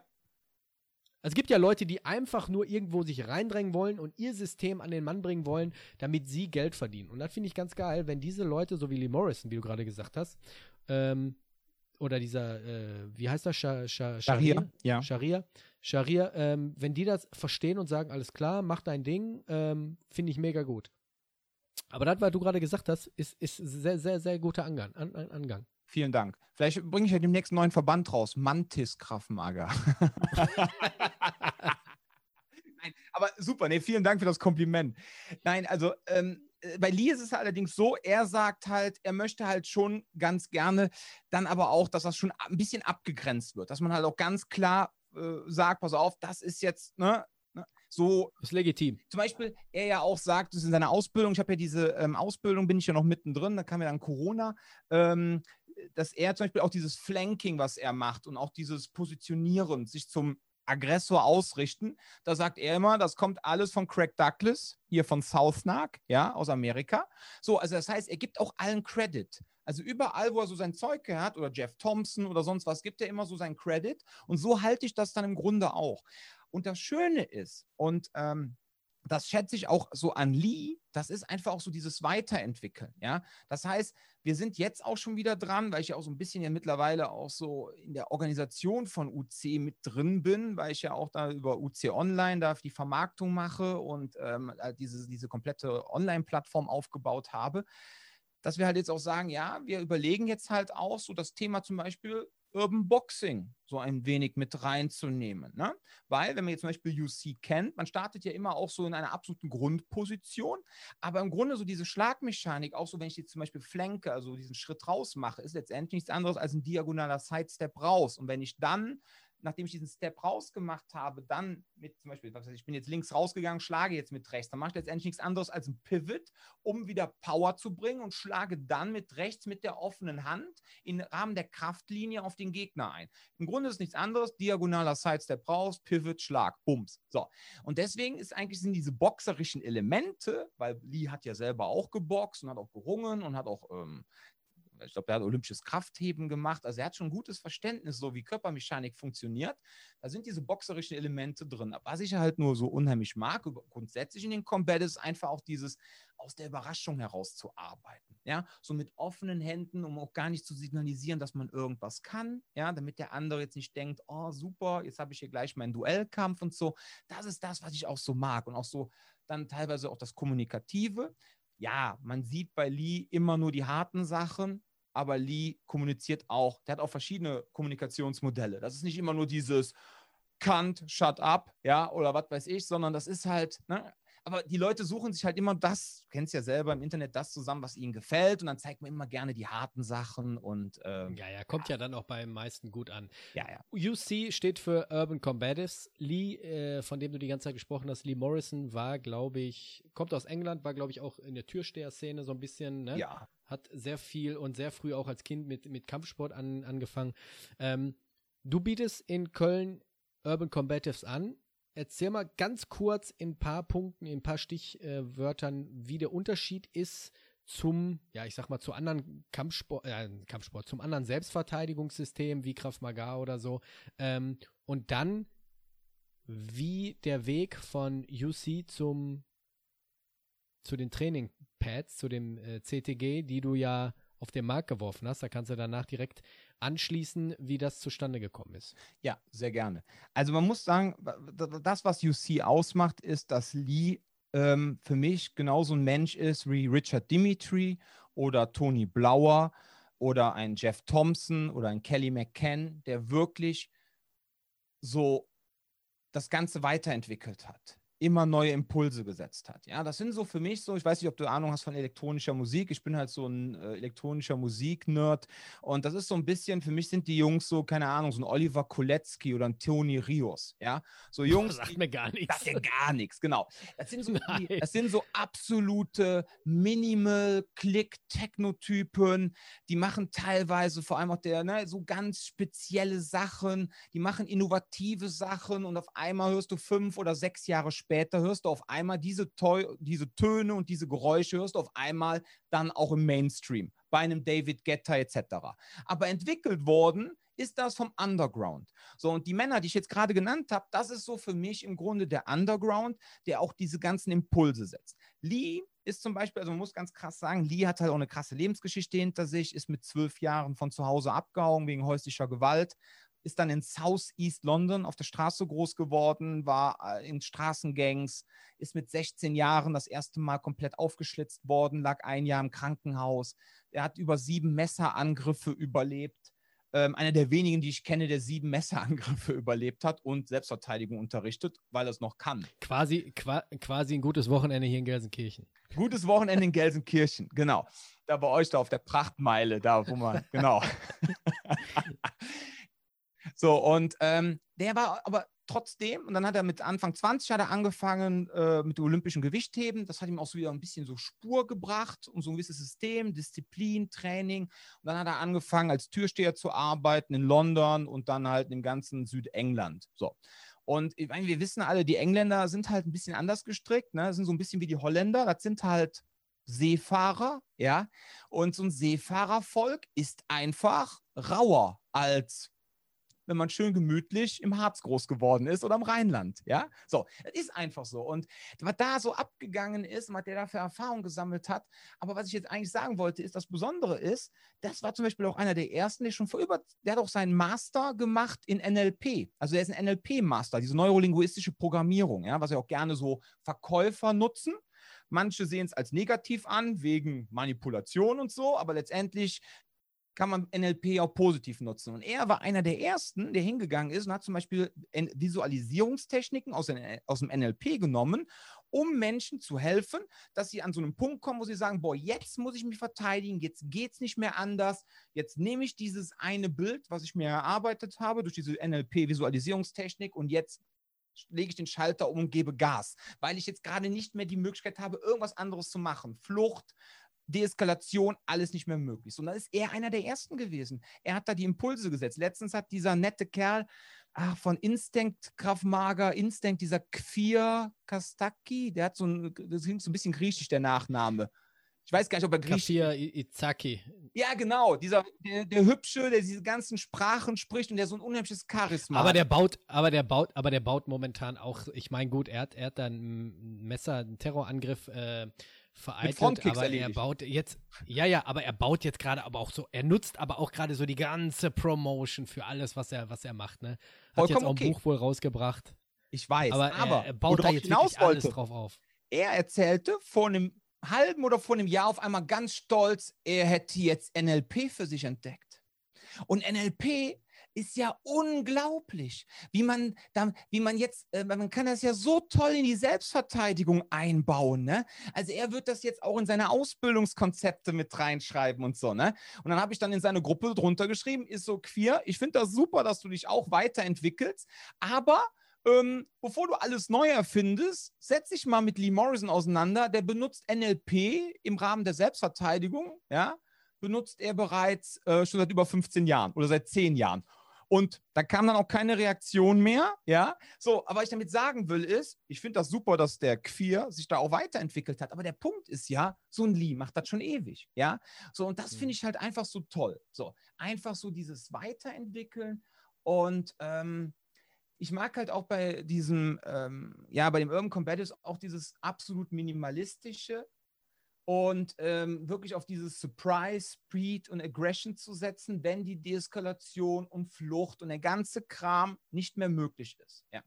Man stürzt sich bei UC natürlich in letzter Zeit dann immer sehr stark auf diese Tier-One-Szenarien, die er auch behandelt. So nach dem Motto, wie verhalte ich mich bei einem Volksaufstand oder hier, wenn irgendwie ein Bürgerkrieg ausbricht oder wir haben irgendwie Unruhen wie in Amerika, wo dann direkt jeder mit dem M16 rumläuft. Ja, da stürzt natürlich dann direkt wieder drauf und sagt, oh, der Lee wieder, ist er wieder dran mit seinen Messern und so. Aber man muss natürlich auch dazu sagen, UC ist eine weltweite Brand und Lee bedient einfach die Probleme seiner jeweiligen Kunden. Ja? Und natürlich ist das dann teilweise auch so für uns Deutsche manchmal nicht so ganz nachvollziehbar, warum jetzt schon wieder eine neue Tier One Workshop oder neue Tier One DVD rauskommt. Aber ich sehe das ja, weil da ich ja auch so ein bisschen fürs Marketing zuständig bin, ich sehe ja, wie es gewünscht wird von zum Beispiel Personen aus Nordamerika, ja, so, also, und das, aber ich finde das. Das ist ein anderer Markt halt. Ist halt einfach so. Es ist so. Er bedient einfach den Markt. So. Genauso sind wir aber auch dabei und, äh, und, machen aber auch genau in die andere Richtung, dass er auch ein Frauenprogramm hat, ja. Oder wir sind auch jetzt ne, und, und das Thema Kinderprogramme und etc. Also er versucht da schon, ne, ähm, jetzt nicht sich selber zu verkaufen. Er bleibt sich immer treu. Er ist immer Lee. Ja, und das ist auch manchmal ein bisschen krass bei ihm. Manchmal lässt er auch Leute über die Wupper springen, ja. Kann vorkommen, ja, so einfach, weil er Lee ist, weil er einfach sagt, es wird jetzt so gemacht, ja. Aber hey, man muss sich halt auch seine Biografie überlegen, ja. Ich finde das immer lustig, wenn man dann von so Leuten, die wirklich Gewalterfahrung haben, die wirklich krass was erlebt haben, von denen was lernen möchte, erwartet aber von denen dann teilweise die gleiche gute Sozialisierung und Umgangsform, wie man sie selber beigebracht bekommen hat, so als Puderdose. Ja, so mit unserer heilen Welt und alles gut. Und jetzt wollen wir von dem coolen alten Kampfhund lernen, wie verteidigt man sich? Und dann hat er halt manchmal so seine Artenansicht, die man halt so hat wenn man so von der Straße kommt, ja. Und dann sind dann manche so bruskiert und sagen, oh, ist der brutal oder oh mein Gott, ist der. Ja, Leute, was wollt ihr denn lernen? Ja. Ihr wollt doch lernen, wie es geht. So, dann das soll jetzt nicht alles rechtfertigen, aber es ist einfach so. Ja? Und dann muss man einfach fair sein, finde ich. Und dann nicht sagen, oh mein Gott, ja, wieso läuft, warum verhält er sich nicht wie ein, ähm, keine Ahnung, ein Kommunionsschüler? Ja? Ja. ja, gut, das sind aber dann aber auch Leute, die wirklich erste Mal irgendwie Kontakt mit dem Kampfsport oder so haben oder Selbstverteidigung. Ja. Ne? Dann entweder lernen sie es schnell oder ist halt nichts für die. Das ist aber dann auch den, den, dem Wesen geschuldet dieser Leute, die sagen, ja gut, vielleicht gehe ich dann besser dann vielleicht doch zum Volleyball. Ja. Vom UC habt ihr ja dann auch bestimmte oder Lee hat dann auch bestimmte Schläge, wo er gern dann die Pratzen einsetzt. Mhm. Und da kommen wir jetzt zum Combative Training Gear, ja. wo du ja auch einen großen Anteil, oder ich glaube, du bist der Hauptinitiator davon, ne? Ja, ich bin der Hauptinitiator, mit den, mit den, genau. Genau, weil du hast, muss ich kurz einmal äh, erklären, du hast unter ja, einer längeren Zeit Pads entwickelt, also äh, Schlagpratzen entwickelt, die man ja, erklär du am besten. Du hast ganz spezielle Schlagpratzen, die ich so im Laden oder generell auf dem Markt noch nicht gefunden oder gesehen habe. Ja. Ja, also die Sache ist die, ähm, ich war leider so doof und habe ein Produkt rausgebracht, was einen gewissen Erklärungsbedarf hat. ähm, wir bringen im äh, April, Mai äh, Trainingswesten raus. Ich glaube, das wird einfacher zu erklären sein.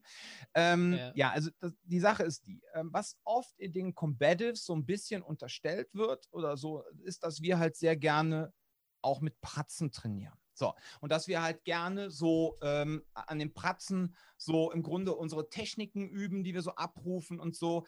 Einfach, Ellbogen. Einfach, es dient aber auch einfach der Sicherheit. Ich weiß, es gibt viele Kraftmager-Leute, ja, ähm, auch der Scharia, der sagt immer so, ja, ihr im Combat ist immer mit euren Pratzen, ne? Es geht doch nichts darüber, Mundschutz rein, zwei Boxhandschuhe und dann Pflastern, ja. Und dann ich so, ja, aber guck mal, wir arbeiten da mit diesem Überraschungseffekt, ja. Ich kann doch meinem Partner nicht immer auf die Ohren schlagen, ja, dass der Trommelfell platzt und dann drücke ich mit den Daumen einfach mal die Hornhaut ein. Das, das kann man ja nicht immer machen. Natürlich macht das Spaß, ja. Nein, aber das kannst du ja nicht machen. Da hast du eine Ausfallquote von 50 Prozent an einem Abend. Deswegen muss man diese Sachen halt, wenn man sie unter Druck üben möchte, einfach an irgendetwas üben. So, und dann ist immer die Frage, wie übe ich das? Ähm, möchte jetzt jeder sich 400 Euro Helme aus Kanada importieren? Ja? Oder möchte man auch einfach mal kostengünstig trainieren können? So, und wir haben jetzt im Grunde Pratzen entwickelt, die vor allem für das Thema realistische Schlagen geeignet sind, weil die meisten Handpratzen, die man kennt, haben eine Wölbung nach innen. Und wenn man boxt und bildet eine Faust, macht das auch absolut Sinn, weil durch die Innenwölbung wird natürlich die Faust, ne, wenn man etwas Rundes in etwas nach innen gewölbtes schlägt, natürlich super aufgefangen.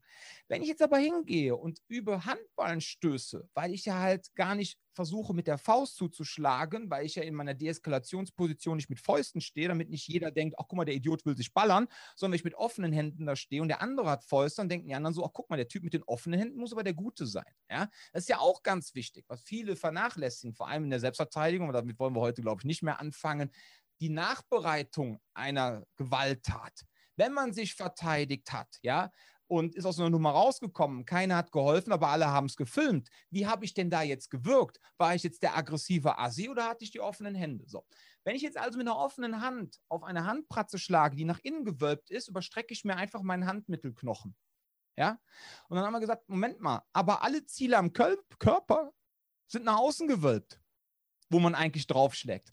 Eigentlich, und wenn ich mit einer offenen Hand in ein Gesicht schlage, fühlt sich das richtig gut an.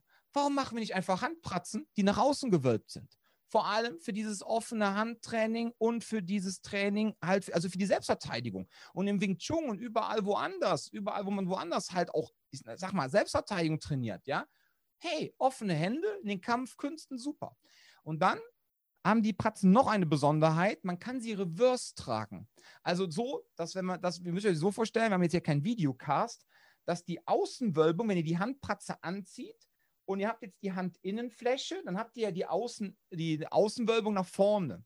Ihr könnt aber auch die Handpratzen andersrum anziehen, dass ihr sie quasi über die Rückhand anzieht. Dann habt ihr quasi die Außenwölbung über die Rückhand. Und dann könnt ihr nämlich richtig schön eng am Körper arbeiten. Ja, dann könnt ihr zum Beispiel so Sachen machen, ihr legt dann die Hand.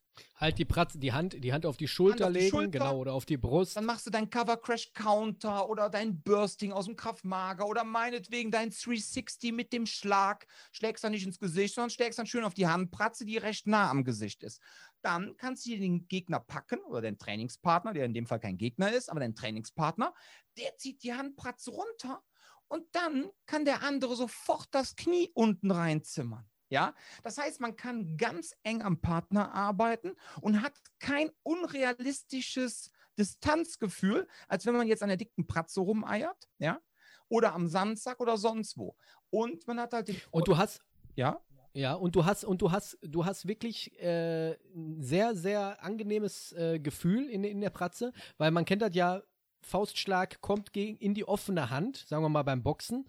Ähm, und wenn ich mir jetzt vorstelle, du drehst den Handrücken um, mhm. der muss ja auch dann extrem gut gepolstert sein. Das heißt, du spürst, auch wenn du das Knie abkriegst oder du hast die Hand oben auf der Schulter oder auf der Brust und da kommt jetzt mal so ein Ellbogen rein oder so, spürst, spürst echt nichts? Nein. Ähm, ihr könnt euch angucken, hier Michiel Mulder, die Maschine von UC Netherlands, ja, ähm, ein absoluter Brocken. Wenn der mit dem Ellbogen, sein, der trainiert mit seiner Freundin, ähm, mit äh, Xenia, die, ähm, keine Ahnung, gefühlt die Hälfte von ihm wiegt. Und er knallt dann schon mal seinen Ellbogen da oben rein. Die Frau wackelt natürlich aufgrund des Gewichtsunterschiedes, aber ähm, danach macht er es noch 20 Mal. So, und das ist der Vorteil, weil ich habe da dann nicht einfach so, wie man es oft bei Herstellern hat, ich habe halt ganz viele Handpratzen einfach mal mit einem Brotmesser in der Mitte aufgeschnitten. Du kannst dir gar nicht vorstellen, was man da teilweise für einen Müll drin findet. Ja, auch von ganz bekannten Herstellern, ja, deren Namen ich jetzt nicht nennen möchte. Da schneidest du die Handpratze auf, da haben die dann den letzten Rest ausgepolstert mit Mülltüten. Mit Mülltütenmaterial. Ach. Ja, ist kein Scheiß. Dann denkst du dir so, what the fuck, was ist das denn? Billigster Schaumstoff und dann Mülltütenmaterial, damit man diesen Rand drumherum nochmal auspolstert. Und einfach denkst, what the fuck? So, und meine Handpratze, ich habe jetzt leider nur noch ein Sample da, weil ich alles in die Welt geschickt habe und die große Lieferung kommt jetzt in drei Wochen. Ähm, wenn man die aufschneidet, hat man ein Vier-Layer-Schichtsystem, beziehungsweise ein Drei-Layer-Schichtsystem, wie, dass das ganz genau verteilt wird, der Druck, dass der Handrücken wirklich nicht gefährdet ist. So, natürlich, es kann immer etwas passieren und man sollte als Kampfsportler aufpassen.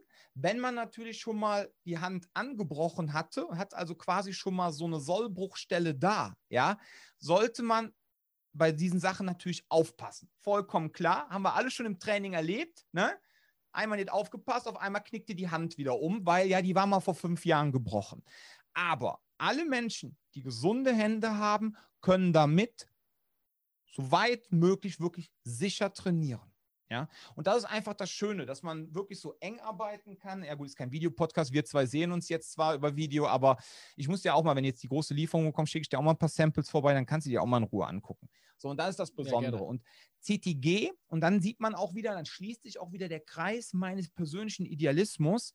CTG wurde gegründet, auch nicht um wieder der hunderttausendste Hersteller von 0815 Trainingsausrüstung zu sein, so nach dem Motto, ja, dann lasse ich mir einfach einen Katalog kommen aus Pakistan, suche mir 30 Artikel raus, knall mein super schickes CTG-Logo drauf und dann bin ich äh, Martial Arts Equipment Hersteller Nummer eine Million sondern wir haben wirklich vor, Produkte rauszubringen, die unser Training besser machen, damit unsere Trainierenden realistischer und zugleich sicherer trainieren können. So. Und deshalb auch demnächst die Weste. Ja? Alle kennen diese schicken Spartan-Westen. Ja, habe ich früher, habe ich auch noch ein paar. Ich habe sie selber sogar früher vertrieben. Aber ganz ehrlich, ich war zum Beispiel früher immer ein großer Fan von den Spartan-Helmen, bin ich nach wie vor. In Sachen Helme gibt es momentan noch nichts Besseres. Aber die Westen von denen, außer dass man aussieht wie ein cooler Spartaner und man auf einmal ein Sixpack hat, weil dieses Sixpack darauf abgemalt ist, ähm, und die eigentlich ganz cool sind, wenn man jetzt mit dem Rückenschummer in einem Szenario, was weiß ich, auf einmal gegen eine Metallkante knallt und so, dass man dann nicht direkt eine aufgeplatzte Wunde hat, sondern halt nur ein Hämatom, sind die ganz schön. Aber versuch mit den Dingern mal zu boxen. Mach mit denen mal so klassische Kraftmager Warrior Drills mit Körpertreffern. Du stirbst. Die Dinger nehmen null Impact entgegen. So. Und kosten dann aber auch 400 Tacken. Also haben wir uns gesagt, nee, nee, Leute, wir wollen jetzt eine Weste entwickeln, ja, die A besser ist. Es geht uns immer darum, wenn wir etwas rausbringen, muss es besser sein als das, was es schon da ist. Und soweit es möglich ist, auch günstiger. Und deswegen wird jetzt zum Beispiel unsere Weste um die 150 liegen. Ja, wir werden wahrscheinlich 200 Euro Streichpreis 150 machen am Anfang, dass wir so ein Einstiegsangebot machen. Aber 150 ist auch für ein Gym wesentlich bezahlbarer, als wenn es jetzt in Kanada für 400 Euro sich 10 Westen importiert für 4000. Ja, und ganz ehrlich, mhm. wenn jetzt irgendein Gym kommt zu uns zum Beispiel und sagt, pass mal auf, ich nehme jetzt 20 Westen, können wir über den Preis immer reden. Es wird immer für euch bezahlbar sein. So. Aber dann könnt ihr wieder sicherer und besser trainieren. Und diese Impact-Leistungen, die die Dinger haben, sind wirklich auch grandios basiert letztendlich auch auf unserer jetzt, weil diese Handpratze, die Entwicklung hat jetzt fast vier Jahre gedauert. Wir gehen jetzt echt ins vierte Jahr und aufgrund dieser vierjährigen Erfahrung haben wir im Grunde dann auch daraus die Erfahrung genommen für die Weste. Dass wir sagen, okay, wir machen es auch mit, mit mehreren Layern, mit verschiedenen, damit der Druck entsprechend aufgenommen wird und wird anders auf den Körper verteilt. So, dient letztendlich alles nur dazu, dass alles sicherer, aber auch realistischer wird. Thema Helm sind wir auch dran. Aber das Thema Helm, bitte frag jetzt nicht nach einem Release-Datum. Das wird noch eine ganz krasse. Ich kann, ich, ja, ich kann, ich kann mir schon vorstellen, dass das auch natürlich eine, eine Menge Zeit in Anspruch nimmt. Und Geld. Ich hatte, ich hatte das auch, genau, Geld, Zeit, äh, Aufwand. Ich hatte das ja auch, du hattest ein Video gepostet, äh, wie du die Pratze vorgestellt hast und dass es auch über vier Jahre gedauert hat, weil ersten kamen die und dann ähm, wurden die wieder verbessert und wieder zurückgeschickt und es wurden neue angefertigt. Hast du da, das sind aber so Pratzen, wo ich sage, die habe ich noch nie in meinem Leben gesehen, dass du die Reverse tragen kannst. Hast du da, ich frage jetzt ganz einfach, schon ein Patent drauf? Nee, bringt leider nichts.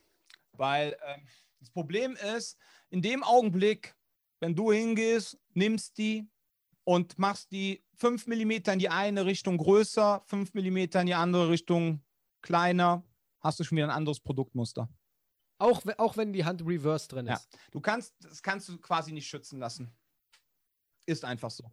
Ich muss mich jetzt damit rühmen, dass wenn das Ding jetzt durch die Decke geht und irgendwann mal ankommt, dann ich gehe schon davon aus, irgendwann werden dann mal wieder irgendwelche Vögel kommen und werden es nachmachen. Ich habe da schon so meine Gedanken.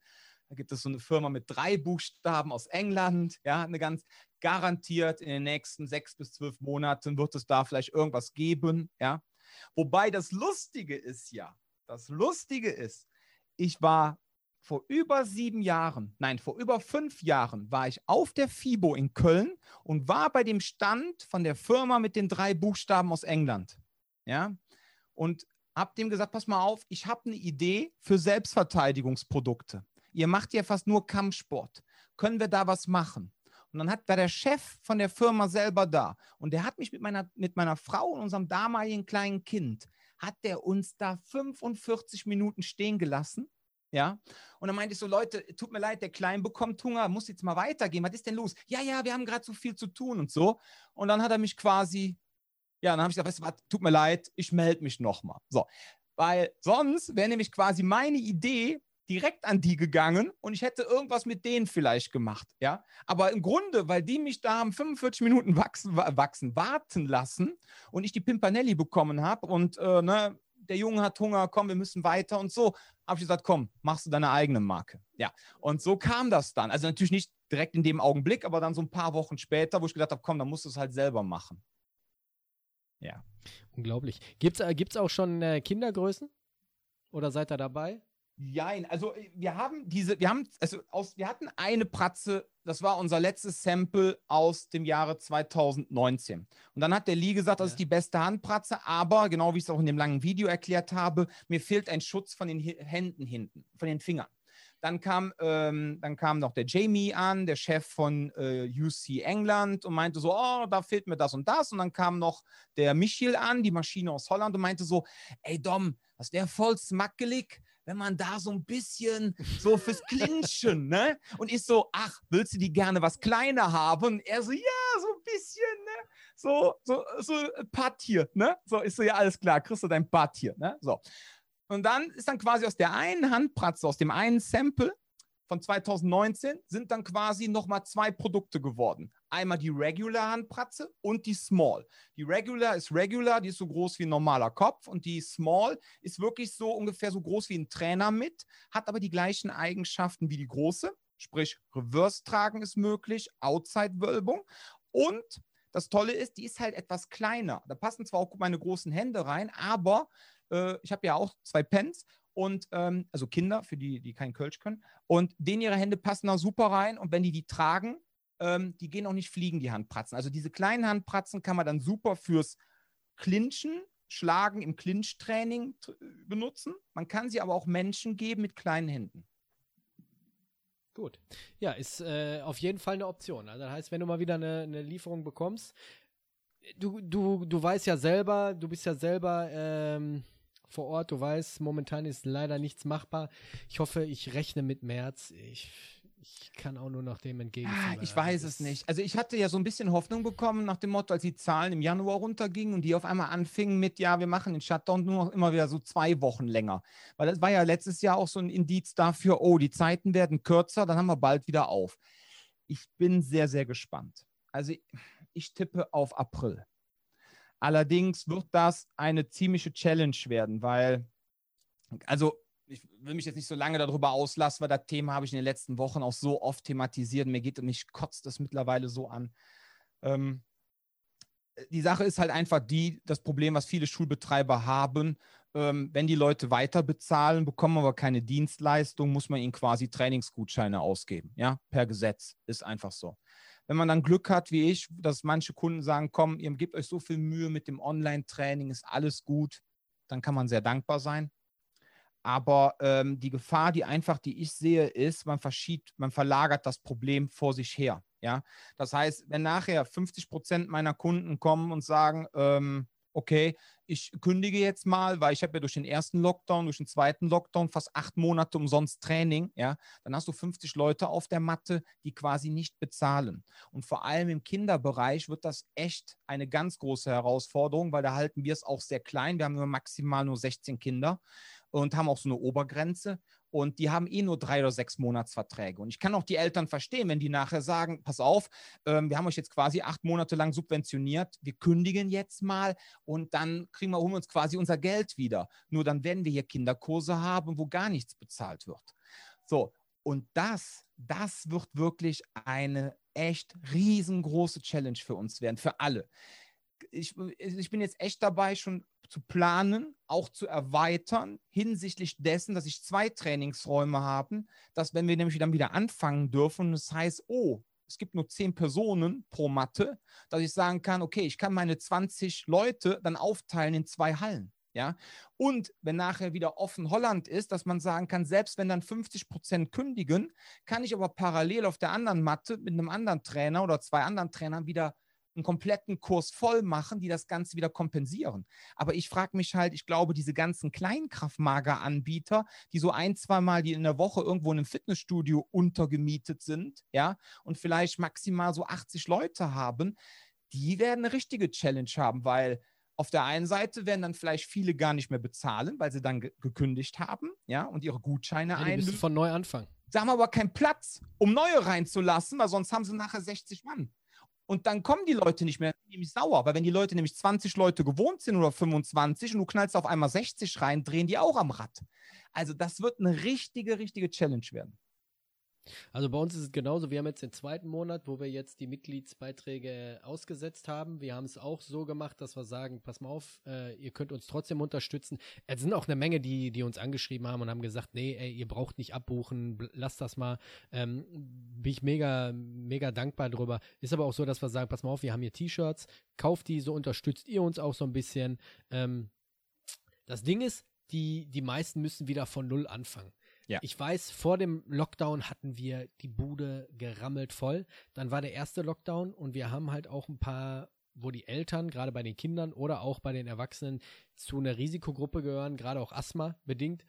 Und die gesagt haben, ey, wir warten erstmal, bis, bis wir wieder komplett dürfen. Und äh, du merkst schon, dass extrem wenig los war. Dann das Online-Training, der Anfang im ersten Lockdown war eigentlich ganz gut besucht, aber ey, jetzt mal ganz, auf, ganz ehrlich, wir machen kein Fitness, wir machen Selbstverteidigung. Und es ist nun mal ausgelegt, dass man auch mit Partner irgendwie trainiert und irgendwann haben die aber auch keinen Bock mehr, die ganze Zeit irgendwelche Sit-Ups vor der Kamera zu machen.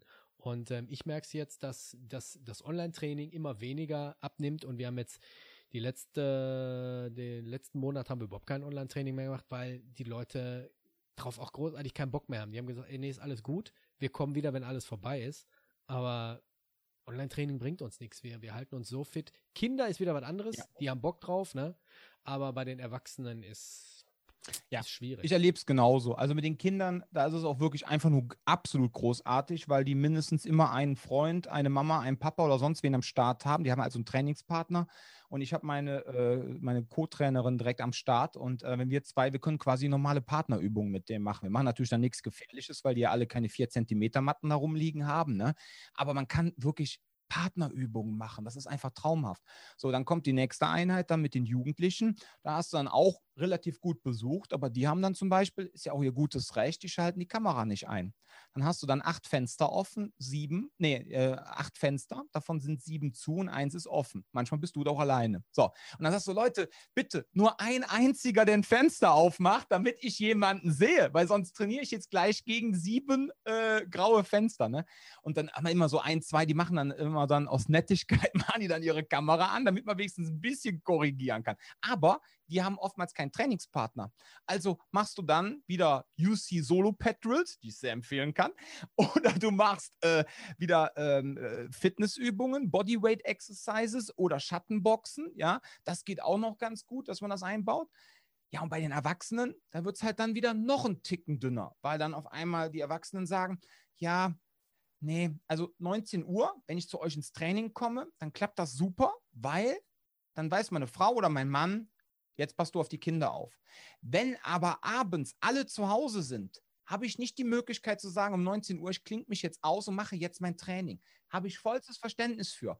Aber dann sagen die zum Glück auch, weißt du was, shut up and take my money. Ja, dann sage ich so, weil mhm. wir, wir erkennen das total an, sagen die dann oftmals, dass ihr euch, dass ihr trotzdem da für uns rumhampelt und ähm, dass ihr auch vor allem alle eure Trainer weiter bezahlt, ja, weil wir haben ja auch studentische Aushilfskräfte auf 450 Euro Basis. Wenn ich die alle gekickt hätte, ich bezahle alle weiter, alle, weil wenn ich die alle gekickt hätte, ja, was sollen sie machen? Sollen sie im Restaurant arbeiten oder als Fitnesstrainer im Fitnessstudio? Ja, also werden die alle weiter bezahlen. Das ist auch das, was ich meine, meine, meine Kunden geschrieben habe. Ich so, Leute, bitte, meine Bitte an euch, was wir alle gemeinsam tun können in der Situation ist, das Gesamtsystem aufrechtzuerhalten.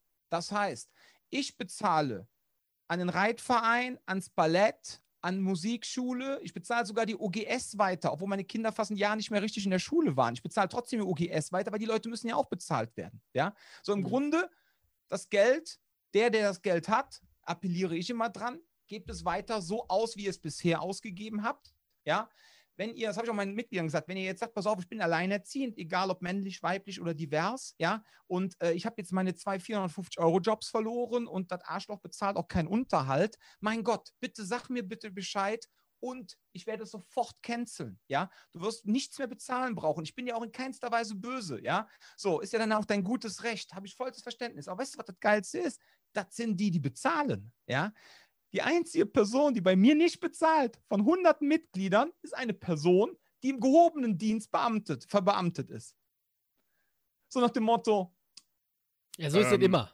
Ja, nee, nee, also ich will es nicht pauschalisieren. Ich habe auch ganz viele Beamte im gehobenen Dienst, also viele Kollegen, die trotzdem weiter bezahlen. Aber das muss man sich mal vorstellen. Weißt du, so alleinstehender Single, so, ich mache jetzt keine, ich gebe jetzt keine Geschlechterangaben, ne? weil es soll kein Rückschluss erfolgen. Aber dann, ja, tut mir leid, ähm, äh, ich habe ja meinen Vertrag mit euch gemacht, damit ähm, ich äh, mich bei euch vor Ort trainieren kann. Online-Training ist nichts für mich. Ähm, ich bin wieder da, wenn ihr wieder aufmacht. Bitte nicht abbuchen. Aber sei, bitte nicht böse sein.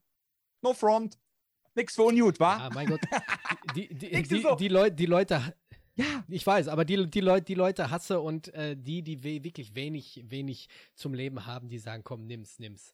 Das kenne ich, das kenne ich vom, vom Job aus, äh, wenn es um Trinkgeld geht. Die Leute, die wenig zu geben haben, die sind die herzlichsten. Aber du, äh, jeder, jeder Mensch, jede, jeder hat gerade eine andere Situation. Ne? Ich, ich verstehe auch, wenn Leute in Kurzarbeit sind und die müssen gerade äh, selber auf jede Mark äh, Euro gucken. Absolut. Äh, Habe ich echt gar keine, gar keine Probleme mit. Aber wie gesagt, du sagst April. Ich hoffe, ich habe schon wieder gehört, damals sagte Spahn irgendwie, wir werden sehen, dass wir bis zum Sommer äh, wieder Sport machen können. Da habe ich schon gedacht, Alter, bis zum Sommer, das geht gar nicht. Ähm, aber du kannst wirklich nur abwarten.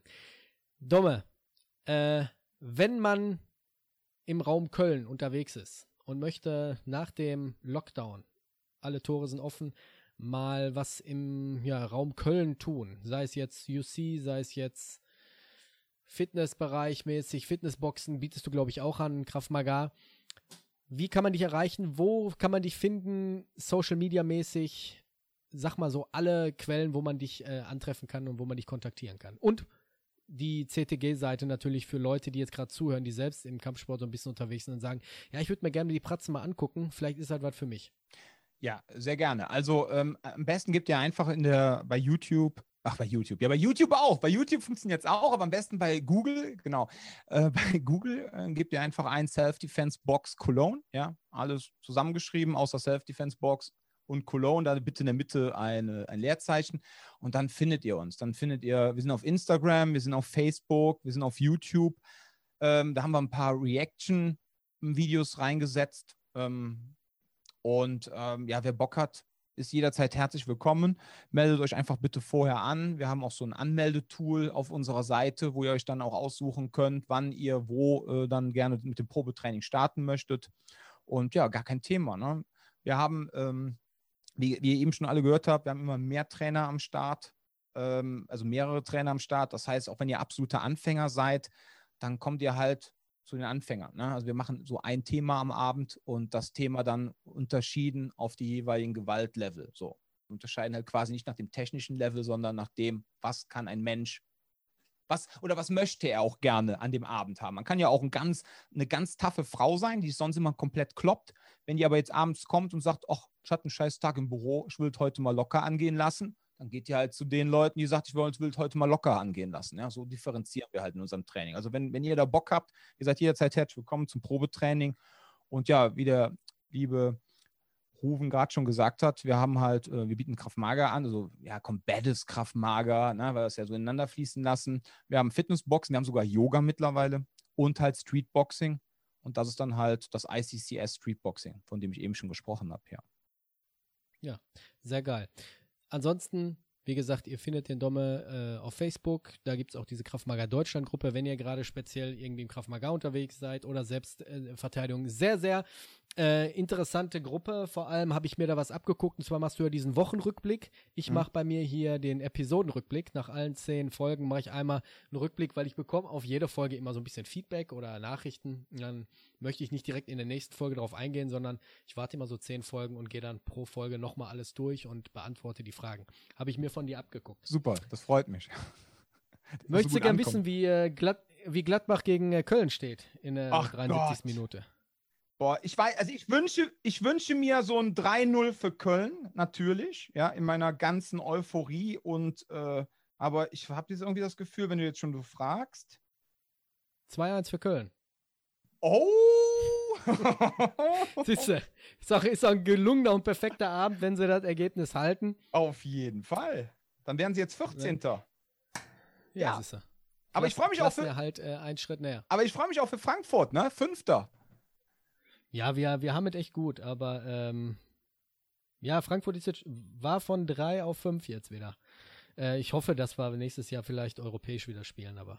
Ja, man muss auch. Dann aber auch nur vor vollem, vollem Publikum, weil das macht, glaube ich, keinen Spaß, gerade Erstens für das, die Frankfurt-Fans. Und zweitens, das Problem ist halt international zu spielen. Das haben wir ja mit Köln auch vor ein paar Jahren mal gehabt.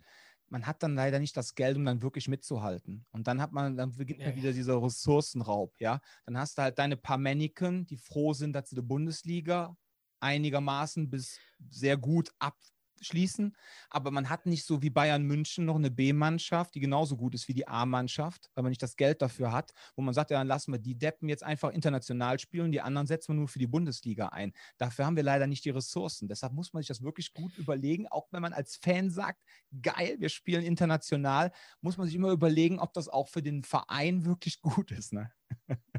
Ja, also für Frankfurt ist es auf jeden Fall gut. Vor allem wer. Äh, ja, ihr habt ja auch ja, Kohle. Wer, wer, wer, wer überhaupt nicht. Wer, äh, wer Bayern-Fan ist, der hat eh schon was falsch gemacht.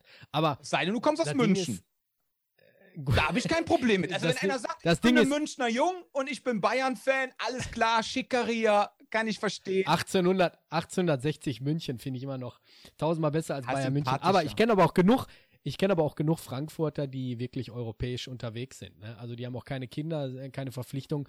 Und während die jetzt im, sagen wir mal jetzt, wir, wir träumen jetzt mal Champions League mäßig. Mhm. Und dann wäre nächste Saison immer noch kein Publikum und die fahren, weiß ich nicht, nach Spanien oder England. Ich glaube, das wäre das Schlimmste überhaupt. Boah. Wäre das Schlimmste überhaupt, wenn, wenn keiner mit kann. Weißt du selber, ne? Wird die Brigade am Rad. gespielt. ja, das ist schlimm. Dominik, ich ja. danke dir, dass du dir Zeit genommen hast. Ja, gerne. War ein sehr geiles Spaß Gespräch. Ne? Vielleicht kommen wir nochmal zurück, wenn du deine äh, irgendwann so weit bist und hast die, die Westen. Ja. Dass wir da nochmal eine zweite, zweite Folge drauflegen. Und ähm, dass wir da nochmal drüber sprechen und was sich dann so getan hat. Ja, ich hoffe, dass bis die Westen da sind, dass du mal vorbeikommen kannst. Ich komme mal zu dir mit dem ganzen das Equipment, sowieso. dann machen wir mal ein Video. Das sowieso. Das heißt, du hattest, glaube ich, aber auch immer in dem letzten Jahr, glaube ich, auch schon Seminare angesetzt. Ne? Die sind ja auch alle Alles. aufgrund dessen irgendwie im Wasser gefallen. Ja. Weil da hatte ich mich ja, glaube ich, für ein, zwei angemeldet damals. Aber das ist, glaube ich, irgendwie nicht äh, ja, aufgrund des ersten Lockdowns ja. äh, zu, zustande gekommen. Weil äh, da werde ich auf jeden Fall auch noch mit ein, zwei Trainern von uns dann zu euch mal nach Köln kommen. Und ähm, ist auch immer wichtig, sich auszutauschen. Ne? Auf jeden Fall. Finde ich ganz geil. Gut. Ja, ich danke dir nochmal. Ich wünsche dir noch einen schönen Abend. Ja, danke gleichfalls. Und äh, sollte, sollte es jetzt beim 2-1 bleiben, dann. Äh, dann war es ein perfekter ja. Abend. Dann war es perfekter Abend und Glückwunsch. Dankeschön. Danke dir. Bleib gesund, ne? Ciao, ciao. Das war die Folge mit Domme von der Self-Defense Box aus Cologne. Geiles Gespräch, geiler Typ. Bis jetzt mein längstes Gespräch, knapp eine Stunde 42, wie ich hier gerade sehe. Der Anfang, seht es mir nach, dass die Qualität meines Mikros ein bisschen gelitten hat. Und zwar war das so ein bisschen übersteuert. Und da ich aber noch auf einer zweiten Spur simultan auch noch aufnehme, mit einem anderen Mikro, konnte ich das so ein bisschen ausgleichen. Ab und zu ist so meine Spur ein bisschen übersteuert, aber ich merke gerade, dass meine Technik hier so ein bisschen an die Grenzen kommt. Das heißt, ich muss da auch mal ein bisschen zusehen, dass ich da eventuell in der nächsten Zeit auch mal ein bisschen investieren in ein, zwei gute Mikros, aber alles nacheinander. Ich bedanke mich, dass ihr zugehört habt, dass ihr eingeschaltet habt. Derzeit bin ich gerade dabei, eine eigene Homepage aufzubauen, nur für diesen Podcast. Das heißt, auch da bekommt ihr alle Folgen, alle Episoden. Die könnt ihr euch downloaden, wo immer ihr seid, ohne irgendeinen Streamingdienst in Anspruch zu nehmen. Und äh, dort erfahrt ihr alles wissenswerte News und, und, und. Wie ihr uns supporten könnt, wie ihr mich supporten könnt. Es wird mir schon mega gut reichen, wenn ihr mega gut reichen. auch ein Satz.